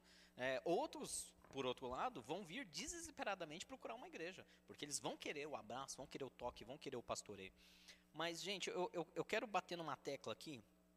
Uh, obviamente, uh, vocês sabem que eu costumo ser polêmico e não vou, não vou deixar de ser agora. Nós não estamos vendendo um produto. Nós não somos um, um prestador de serviço.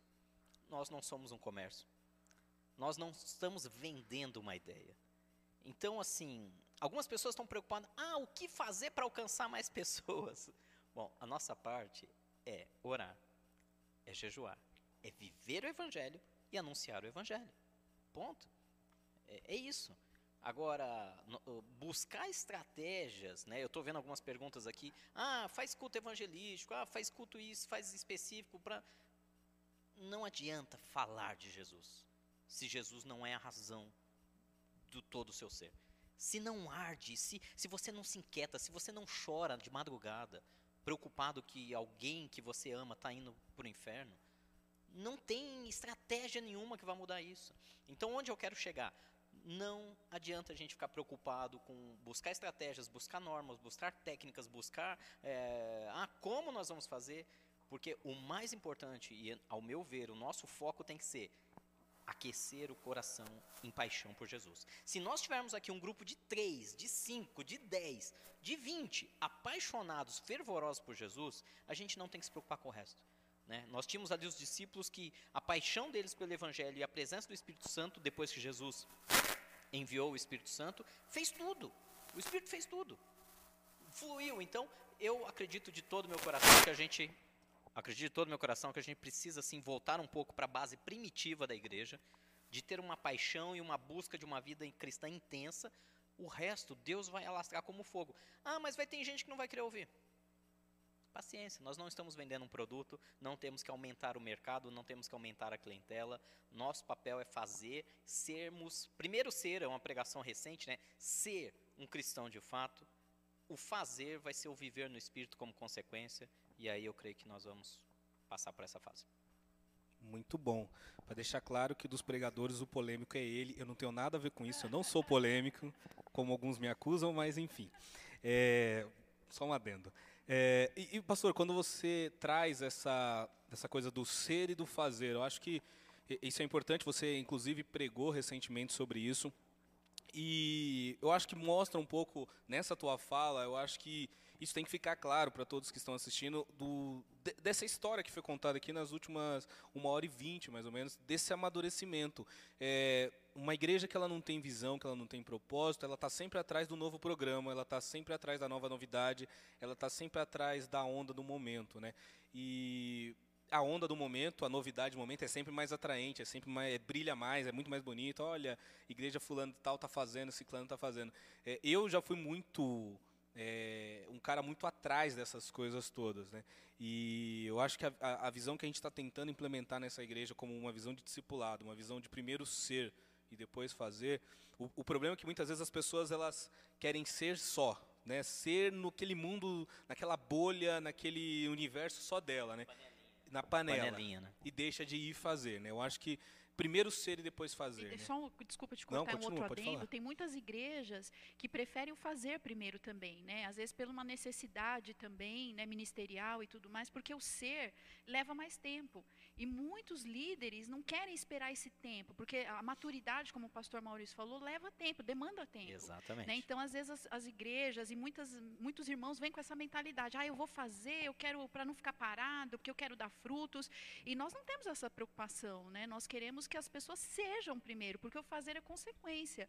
Né? O fazer, cabe a, a fazer sim, no tempo certo, amadurecido, mas o resultado, é isso que eu quero dizer, é não fazer, mas o resultado cabe ao Espírito Santo. Então, uma igreja que é focada em ser, em estar com Jesus, em permanecer em Jesus, os resultados virão naturalmente, como o Espírito Santo fazia no passado. Né? Ele acrescentavam à igreja de Atos à medida que eles buscavam a Deus. Né? Então, não adianta a gente querer buscar estratégias para fazer, fazer, fazer, porque nós temos que ser. Essa é a nossa preocupação, sermos é. testemunhas de Cristo. É, essa é uma crítica minha ácida à, à igreja pós-moderna. A igreja pós-moderna busca muita estratégia muita, muita coisa em, em sabedoria humana. Muito entretenimento, muitas muito vezes. Muito entretenimento. Se você pega a igreja de Atos, que a, que a pastora Vanessa citou, é o seguinte, e eles permaneciam fazendo o quê? E eles perseveravam onde? Na doutrina dos apóstolos, ou seja, escrituras, aprendendo, na comunhão, no partir do pão, nas orações. E o Senhor, a palavra diz que não eram, não eram eles, o Senhor, o Espírito Santo acrescentavam a, a, a, detalhe, eles tinham a graça de todos, né? Diz que toda a comunidade olhava para eles, e eles tinham a graça de todos. E o Senhor acrescentava a cada dia os que iam sendo salvos. Sim. É, e... de, deixa, eu, deixa eu ser mais polêmico agora. Agora eu vou enfiar o dedo na ferida. A Bíblia não diz, a Bíblia fala como viviam os primeiros cristãos, não falam que eram os pastores. Então, é, nós vivemos numa época uh, ingrata. Eu, eu, digo que não tem pior época ou melhor. Ao mesmo tempo é boa por causa da tecnologia, mas é a época mais infeliz, humanamente falando, de relacional, é, de relacionamentos que se fala, falando, onde os pastores são cobrados. Não só pastores, líderes de qualquer coisa, de empresa, de negócio, de outra religião, porque as pessoas tratam eles como empregados. E eles não entendem que todos estão aqui doando o amor, o tempo, a Jesus em primeiro lugar e às pessoas. Ou seja, onde eu quero chegar com isso? Não adianta só os pastores verem isso. Enquanto, como o pastor Maurício falou, como a pastora Vanessa falou, o pastor Jari, enquanto não tivermos um tempo onde nós tenhamos membros, pelo menos um grupo aí de uns 20, 30, absolutamente maduros e fervorosos, cheios do Espírito Santo, não adianta pôr responsabilidade nos pastores que não vai mudar nada. Mas na hora que eles forem cheios do Espírito Santo de verdade, aí tudo muda. É, e hoje quem mais está sofrendo, né? A igreja que mais está sofrendo é aquela que só buscou estratégia. Essa é a igreja que está mais sofrendo hoje. Aquela que buscou estratégia. E vou falar uma coisa aqui, é, é muito triste. Que pós-pandemia, pós-pandemia, grande parte das pessoas que hoje estão frequentando igrejas vão para o mundo. Porque não tiveram base. Vão para o mundo porque não tiveram a base e o ensinamento verdadeiro do Evangelho. É muito triste isso. É, eu e o Jairo, no, nos casados, a gente sempre fala assim, muitas pessoas falam, oh, já fiz casado, já fiz descasado, não adiantou nada no meu casamento.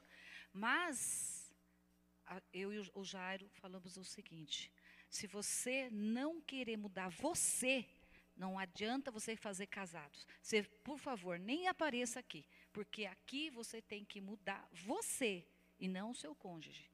Então, a mesma coisa, você quer vencer, você quer conseguir a, a, a passar essa pandemia forte e firme, porque todos nós estamos passando, todos, e que graças a Deus né, nós não pegamos a doença, mas a crise financeira, a crise né, do, de cristão que estão é, desesperado porque não tem como fazer a sua empresa, não tem como pagar, não tem nada, mas nós estamos aqui em Cristo. E aquele que, que veio aqui e que está firme com Jesus, este vai continuar.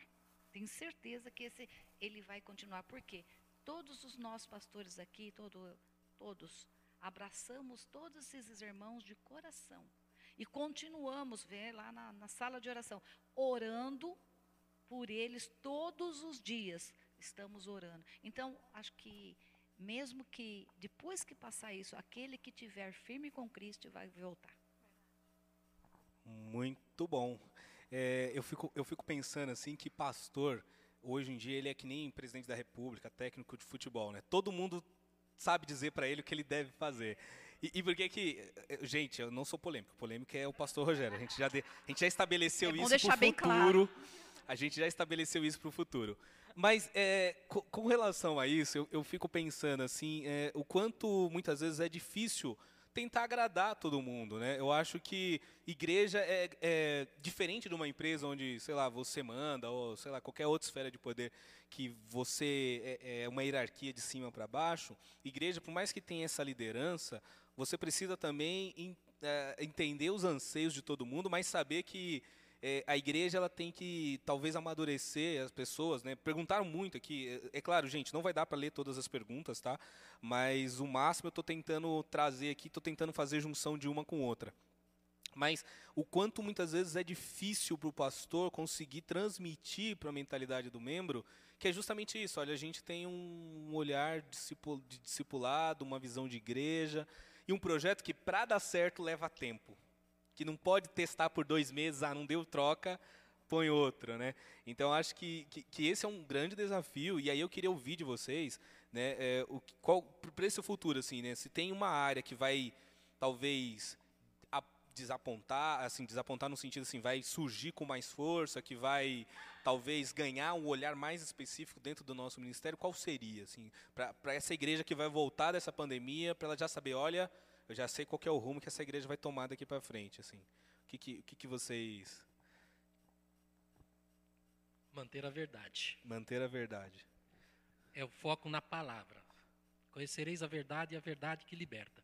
Então se manter como nós sempre o nosso propósito aqui, pregar a palavra de Deus pura e genuína, sem querer agradar o irmão A, o irmão B. Jesus não agradou, como você mesmo diz, né? Jesus não agradou a todo mundo.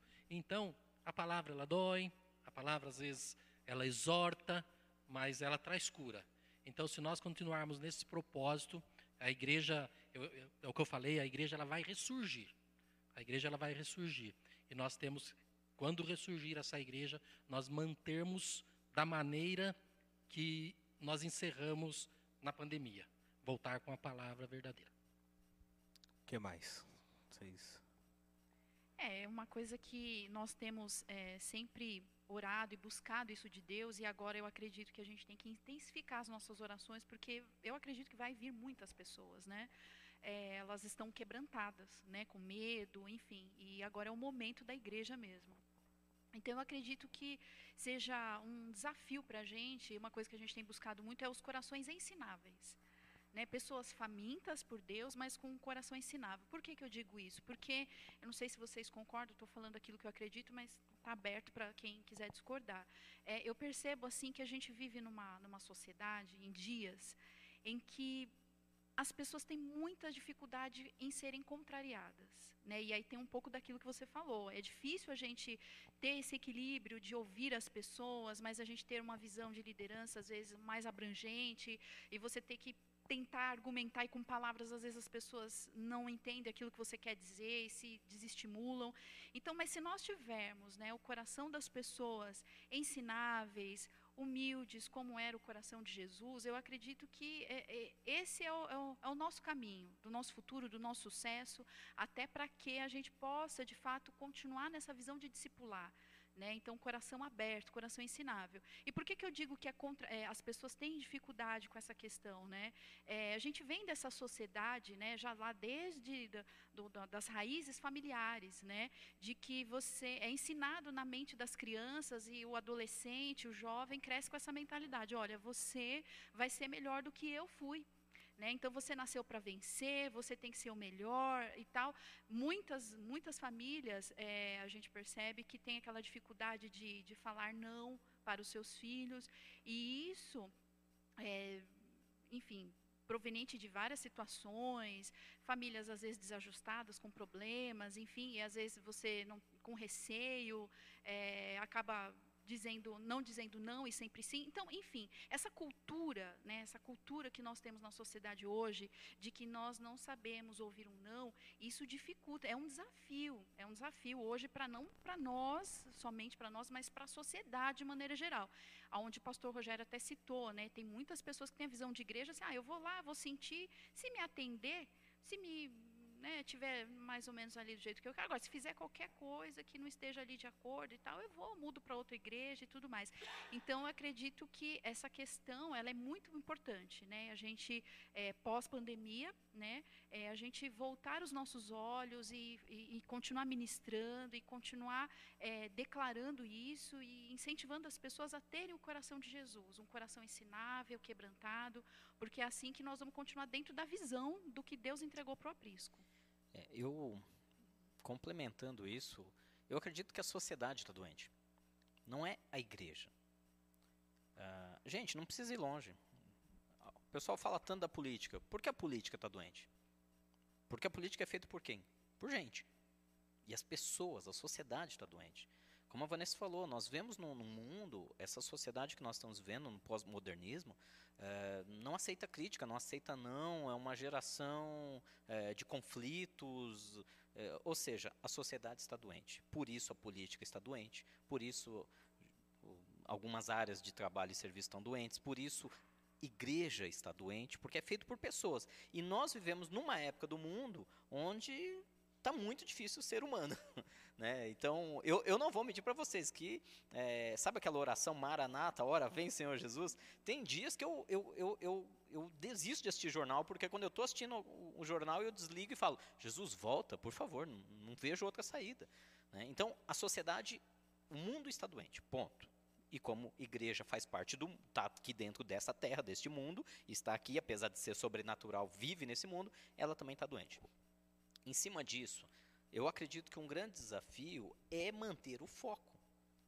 E é muito difícil manter o foco. Por que, que é muito difícil? Porque, volto a dizer, tem igrejas que estão procurando programas, estratégias, métodos. As pessoas que estão doentes estão procurando isso. Elas querem entretenimento. Elas não querem vida com Jesus. Elas querem resultados para o bolso delas, para o casamento delas. Não estou dizendo que Jesus não faça isso. Claro que faz. Mas poucos são as pessoas, poucas são as pessoas, perdão, que de fato estão interessados em andar no Espírito, em viver com Jesus, em ir para o céu. Ir para o céu todo mundo quer ir. Agora, ah, você morreria por Jesus? Morrer por Jesus é fácil, né? Acho que o pastor Maurício falou isso uma vez, ou você, não lembro.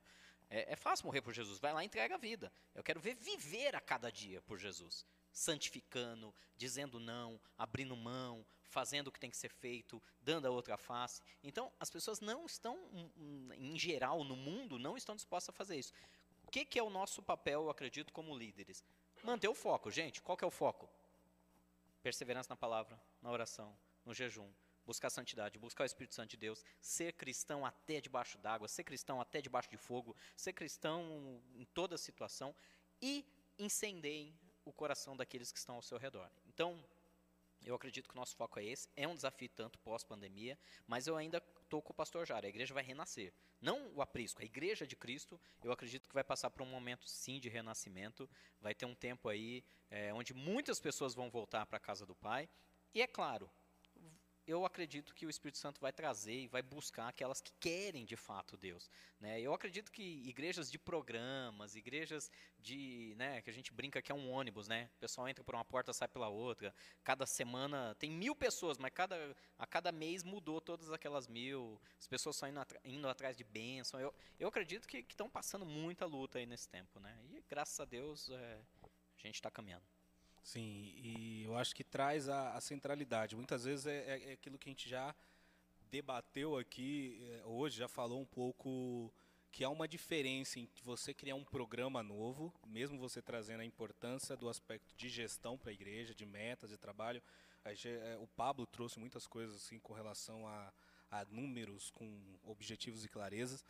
Mas eu acho que tem uma coisa que é da alma, do espírito da igreja, que isso não pode perder nunca, né? Isso não, isso não, isso não é quantificável, né? Isso não é mensurável, né? Ou você é, ou você tem o espírito, ou você tem um compromisso em pregar a verdade, ou você tem um compromisso né, em ter um coração ensinável, um coração amável, ou você tem um compromisso de submeter. Então, acho que esse é, é realmente é um, é um, um futuro e um olhar que a igreja precisa e deve manter e e manter essa postura cada vez mais. Né?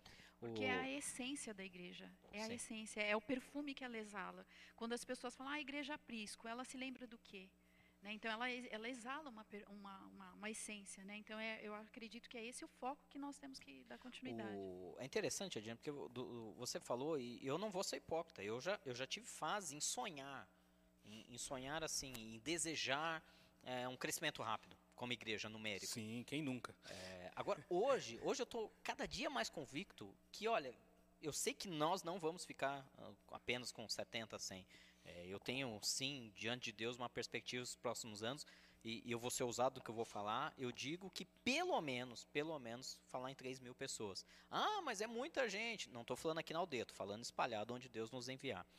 Uh, pode parecer ainda um número pequeno para muitas denominações gigantes, mas uma coisa eu sei, isso não vai acontecer da noite para o dia. Vai levar muito tempo. Mas aqueles que estiverem de fato ali vão ser realmente cristãos. Esse é o nosso compromisso. Então, ah, e se tivesse que passar o resto da vida pregando para 50? Eu acho difícil isso acontecer, porque é, se aqueles 50 realmente ouviram a mensagem e realmente se converteram e realmente foram transformados, eles vão levar a mensagem adiante. Não tem como não multiplicar. A não ser que aqueles que estão ali ouvindo não façam isso. Então, desde que a mensagem seja verdadeira, a, a genuíno foco, eu acredito que a coisa vai crescer. Eu vou, vou dar um exemplo rápido aqui para vocês. Uh, eu, tenho, eu tenho alguns pastores amigos meus que eles, eles se revoltam comigo, eles ficam bravos e falam: Cara, eu não acredito que vocês não têm um momento do culto que não pede oferta. E, e, e falam, não tem cabimento. Tudo bem, você não quer ministrar sobre oferta, não quer falar sobre oferta em cima do púlpito, não quer falar, pedir dinheiro para as pessoas, mas para um tempo, faz um louvor e fala para o pessoal trazer o, o, o, a oferta à frente. E, e, é engraçado por quê? Porque isso tudo, ao meu ver, né, não estou dizendo que estou certo ou errado, cada igreja está certa em buscar aquilo que Deus mandou eles fazerem. Mas, ao meu ver, a gente tem feito isso, e olha que interessante, né? Deus deu uma direção aqui para nós, a Prisco, em cima do púlpito, na hora da pregação, não se fala de oferta, não pede dinheiro, conscientize as pessoas da importância. Olha que legal, num tempo como esse, né, infelizmente, muitas igrejas passando uma luta terrível, igrejas fechando as portas por falta de recursos, e a gente, graças a Deus, conseguindo honrar com todos os compromissos. Por que isso? Por alguns motivos. Primeiro, porque Deus é bom. Nós não somos melhores que ninguém. Segundo, o próprio Deus convenceu essas pessoas, e do mesmo jeito como ninguém quase poucas pessoas vinham na hora do culto trazer oferta, já faziam toda a movimentação via banco, via é, PagSeguro, continuou, as contas estão pagas. Né? E, e, outra também porque Deus é bom, mesmo num momento difícil como esse, né, os proprietários do imóvel, quero até agradecer, mandar um beijão, a gente está sempre orando pelo Bruno, pela Sheila, pelo Alex, são os, os proprietários aqui do prédio da igreja, que foram de uma graça com a gente, entenderam o momento difícil, mesmo uh, a gente conseguindo honrar os compromissos, e conseguiram fazer um acordo com a gente fantástico aí para nos abençoar nesse tempo, né? Conseguiram reduzir um pouco uh, a nossa carga. Ou seja, por que, que tudo isso está acontecendo? Isso tudo está acontecendo não é porque nós procuramos é, movimentos. Isso está acontecendo porque as pessoas sabem do compromisso dela com Deus. O cara pode estar na China, pode estar na Itália, pode estar onde for, ele sabe da importância dele enviar o recurso dele. E isso só se faz com, com caminhada. Não, não tem como fazer isso. É, ninguém investe numa obra dessa sem, sem conhecer a vida dos pastores, sem saber onde quer chegar. Então, voltando, estou viajando aqui.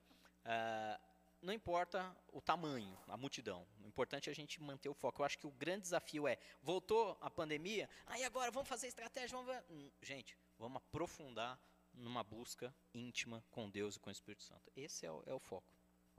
Amém. Então, vocês que estão nos assistindo, saibam que quando voltar a pandemia, vocês vão entrar nessa igreja e vão continuar recebendo aquilo que a gente tem feito nos últimos seis anos, que é pregar o evangelho, que é um coração ensinável, é, e eu, eu compartilho disso com, com o que vocês trazem também. Eu sempre sonhei com igreja grande, espero pregar nessa igreja de 3 mil pessoas o quanto antes, minha meta.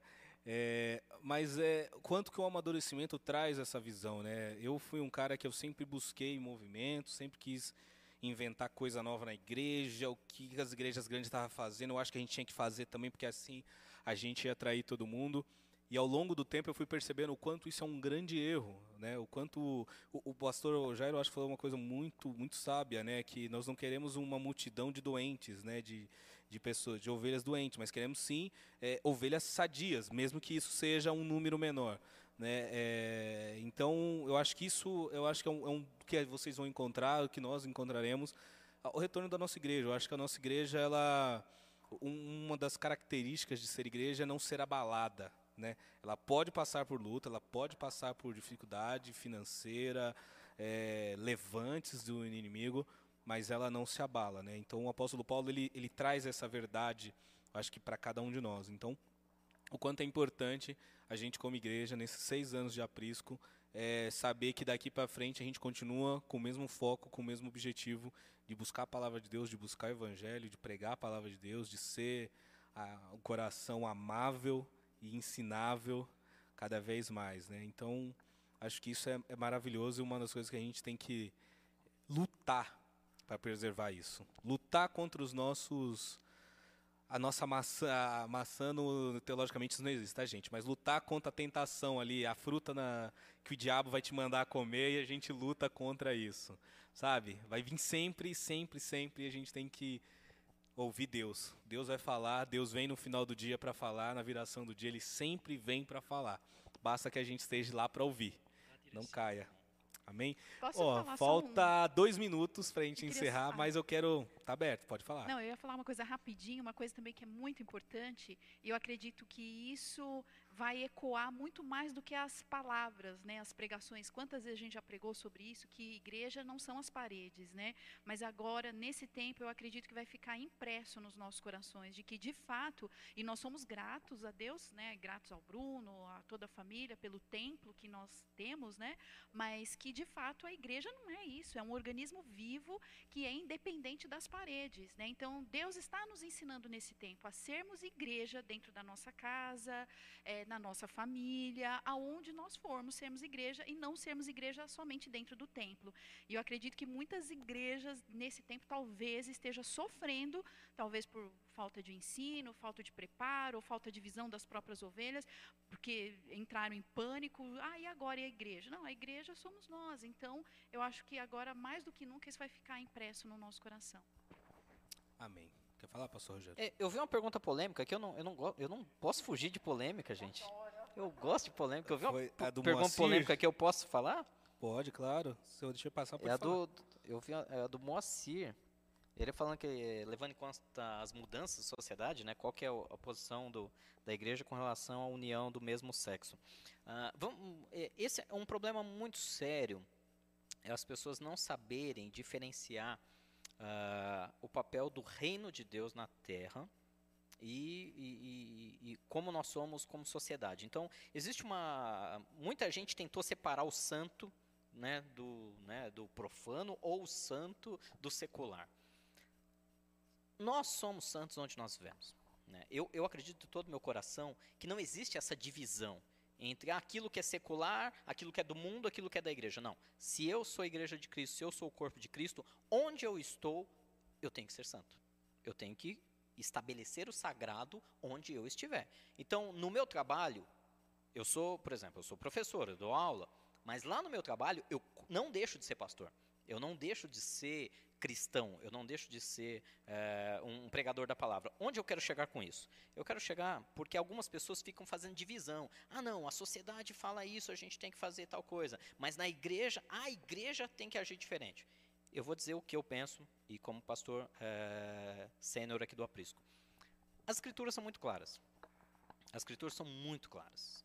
As escrituras são claras com relação à mentira, com relação a qualquer pecado de ordem sexual, com relação à falta do perdão, com relação ao ódio, tudo isso a Escritura chama de pecado. Pecado que significa no grego original errar o alvo, estar fora do centro da vontade perfeita de Deus. Ponto. Isso nós vamos continuar fazendo sempre. Agora, o que a justiça brasileira ou internacional denomina, isso é problema deles. Nós vamos ser o reino onde nós estivermos. Em resumo, ah, Rogério, você, você tem alguma coisa contra as pessoas serem homossexuais? De maneira nenhuma. É, todos nós recebemos um livre-arbítrio. E, gente, pelo amor de Deus, isso é um apelo que eu faço ao cristão. Pare de julgar as pessoas. Pare de falar, ah, mas o cara é homossexual, ele vai para o inferno. Ah, o outro é bandido, vai para o inferno. E você que está julgando, vai junto. A palavra de Deus fala isso. Então, eu faço um apelo para que o cristão entenda que nós não podemos misturar as coisas, ou melhor, separar as coisas. Nós vivemos num mundo único. Se a lei, a justiça diz que a pessoa tem o direito, ela tem o direito, ponto final. Ela vai fazer a união estável dela, vai fazer. A, agora, daí é perguntar, Rogério, você realizaria uma cerimônia? Não, eu não realizaria uma cerimônia. Por que, que não? Porque as escrituras, e eu estou nesse mundo, faço parte da sua sociedade, porém minha maior honra é obedecer ao rei que me enviou para esse reino, né, que é o reino dele, eu não faria uma cerimônia dessa.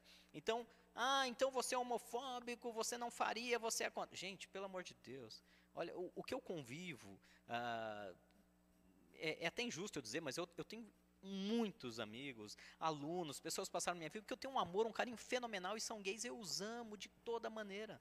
Eu não estou aqui para dizer, se eles devem ser ou não, se eles podem ser ou não, isso é problema deles, cada um faz o que quiser com a sua vida. O livre-arbítrio está isso. Meu querido, você quer pecar? Peque. Você quer roubar? É crime, você vai correr o risco. Né? Ah, você quer falar mal do irmão? Fale, fique à vontade. Só temos que lembrar que no mundo espiritual existe a consequência para tudo. Eu planto, eu colho. Eu planto, eu colho. Então, todos são livres. Quem quiser ser heterossexual, seja. Quem quiser ser homossexual, seja. Quem quiser ser o que quiser, seja quer ser transgênero, seja, é o teu direito, é o teu livre-arbítrio. Se, nem, se Deus te deu livre-arbítrio, escolha você o que você quer fazer. Agora, daí a dizer se a escritura concorda com você ou não, aí é outra história. É causa e consequência. Eu posso ser o que quiser, todas as coisas me são lícitas, mas nem todas me convém. Então, dentro das escrituras, resumindo, né, respondendo a palavra do, do Moacir, eu não faria uma cerimônia dessa, nós aqui no Aprisco não faríamos uma cerimônia, porém, continuo tendo ami amigos mesmo, amo de coração, um abraço, beijo, tenho o maior carinho com todos eles, a escolha deles. Se eles não optam por Jesus, eu vou deixar de amá-los por causa disso? Eu não. Essa, essa é a resposta. Amém. Glória a Deus.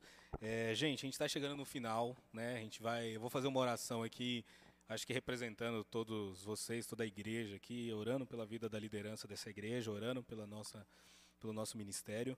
É, só antes disso, eu acho que a gente tem uma coisa muito importante a ser deliberada aqui. Eu acho que tem que ser por unanimidade dos pastores se a gente vai dar estrelinhas para Paulinha, tá? Porque a gente está aqui, eu estou vendo aqui um debate aqui na rede aqui, então eu acho, eu sou a favor que no primeiro dia pós pandemia a gente vai separar algumas estrelas para nossa irmã Paulinha que é uma excelente evangelista é, eu, desse eu ministério. Aqui, pelo que estão falando aqui, o maior número de pessoas aqui do, do lado de Santana de Parnaíba foi, foi um trabalho do evangelista Paulinha. Paulinha né? Então ela já, nós já vamos deixar a estrelinha dela separada já para o pós-pandemia. Vamos, não, é, uma não, várias. várias tem que ser várias. Ó, vocês estão brincando com isso, sabe o que é isso? É o fogo do, do Espírito Santo no coração dela. Pelo amor de Deus, Incendeia gente. mesmo, sejam Senhor. cheios do Espírito Santo. Amém. Não terceirizem para um ministério, para uma pessoa. Façam vocês. Mas, Paulinha, vou garantir as estrelas, eu prometo, hein? Deixa comigo. Bom, gente, muito obrigado. Foi, foi muito bom ter todos vocês com a gente aqui essas duas horas, acompanhando, colaborando, enviando as perguntas. É, algumas não deram para ler, é, eu juntei, algumas eu vi que foram sendo respondidas na fala dos pastores, mas foi muito bom. É, espero que Deus tenha, continue falando no coração de vocês, desperte o coração de vocês, toque cada vez mais no coração de cada um de vocês, para que nós, como igreja, como corpo, possamos, juntos com a liderança dessa igreja, fazer esse ministério avançar, crescer, prosperar e ir cada vez mais longe e alcançar os planos do coração de Cristo. Amém? Vamos orar, agradecer a Deus por esse dia maravilhoso e por essa oportunidade que a gente tem de celebrar mais um ano de vida. Tem muita gente dizendo que o ano de 2020 foi um ano perdido. Eu acho que pelo contrário, é um ano que a gente tem muito a agradecer a Deus por tudo que ele tem feito. Amém? Deus, eu te agradeço por essa oportunidade, te agradeço por mais um ano de vida desse ministério, por mais um ano onde a gente conseguiu, ó Pai, sobreviver a lutas, a batalhas, a tantos problemas, tantas dificuldades em que enfrentamos mas até aqui o Senhor nos permaneceu. Te agradeço, Pai, porque neste ano que passou, muitas vidas se chegaram ao Senhor, muitas almas, muitas pessoas, ó Pai, encontraram a beleza de Cristo, encontraram a cruz de Cristo e se arrependeram, foram salvas, foram remidas pelo sangue do Cordeiro. Obrigado, Jesus. Eu creio que, como diz a tua palavra, houve festa no céu, que essa igreja pôde promover festa no céu por mais uma alma que se converteu, por mais uma vida que desceu as águas do batismo, por mais uma pessoa que aceitou a Cristo como Senhor e Salvador, por mais um casamento restaurado, por mais um filho convertido, por mais um cônjuge transformado, Pai. Deus, obrigado, Jesus, por tudo que o Senhor tem feito neste lugar. Em especial e representando toda a minha igreja, eu oro pela vida da liderança dos meus pastores, que o Senhor venha abençoar o lar, a família, os filhos, os cônjuges, Pai, que o Senhor venha transformar, abençoar, derramar uma porção dobrada de honra e glória sobre a vida deles, prosperando o caminho de cada um deles, ó Pai, dando sabedoria e entendimento, assim como o Senhor deu sabedoria a Salomão a conduzir aquele grande povo, Pai, dê sabedoria aos líderes dessa igreja, aos homens e às mulheres que estão à frente deste ministério, Pai, para poder nos conduzir, nos direcionar para aquilo que o Senhor tem para as nossas vidas. Senhor, muito obrigado por essa oportunidade, preserva a tua igreja, cuida de cada um de nós nesses dias difíceis de pandemia, cuida dos nossos, ó Pai. A tua palavra diz no Salmo que mil cairão ao meu lado, dez mil à minha direita, mas eu não serei atingido. Que assim permaneça cada um de nós, que o Senhor continue com a sua mão poderosa sobre cada um de nós, ó Pai, é o que eu te peço. Eu te agradeço pelos seis anos de aprisco, te agradeço pela oportunidade de estarmos servindo em Aldeia da Serra, em Santana, em Barueri, em Jandira, em Itapevi, nas cidades aqui ao redor. Deus, obrigado, Senhor, que a nossa influência, que a presença, que a influência do reino de Deus, através de nossas vidas, através da vida de cada um dos teus filhos, ó Pai, adentrando em cada um desses condomínios ao redor dessa igreja, seja forte, poderosa, mas acima de tudo, seja cheia do Espírito Santo para ser usado por ti. É o que nós te pedimos e te agradecemos em nome de Jesus. Amém. Que Deus venha nos abençoar e abençoar cada um de nós cada vez mais. Amém. Tchau, pessoal. Deus abençoe a todos. Tchau, tchau, gente. Fiquem Até com. Deus. Feliz Amém, gente. Feliz Prisco. aniversário, Aprisco. Amém. Tchau, tchau.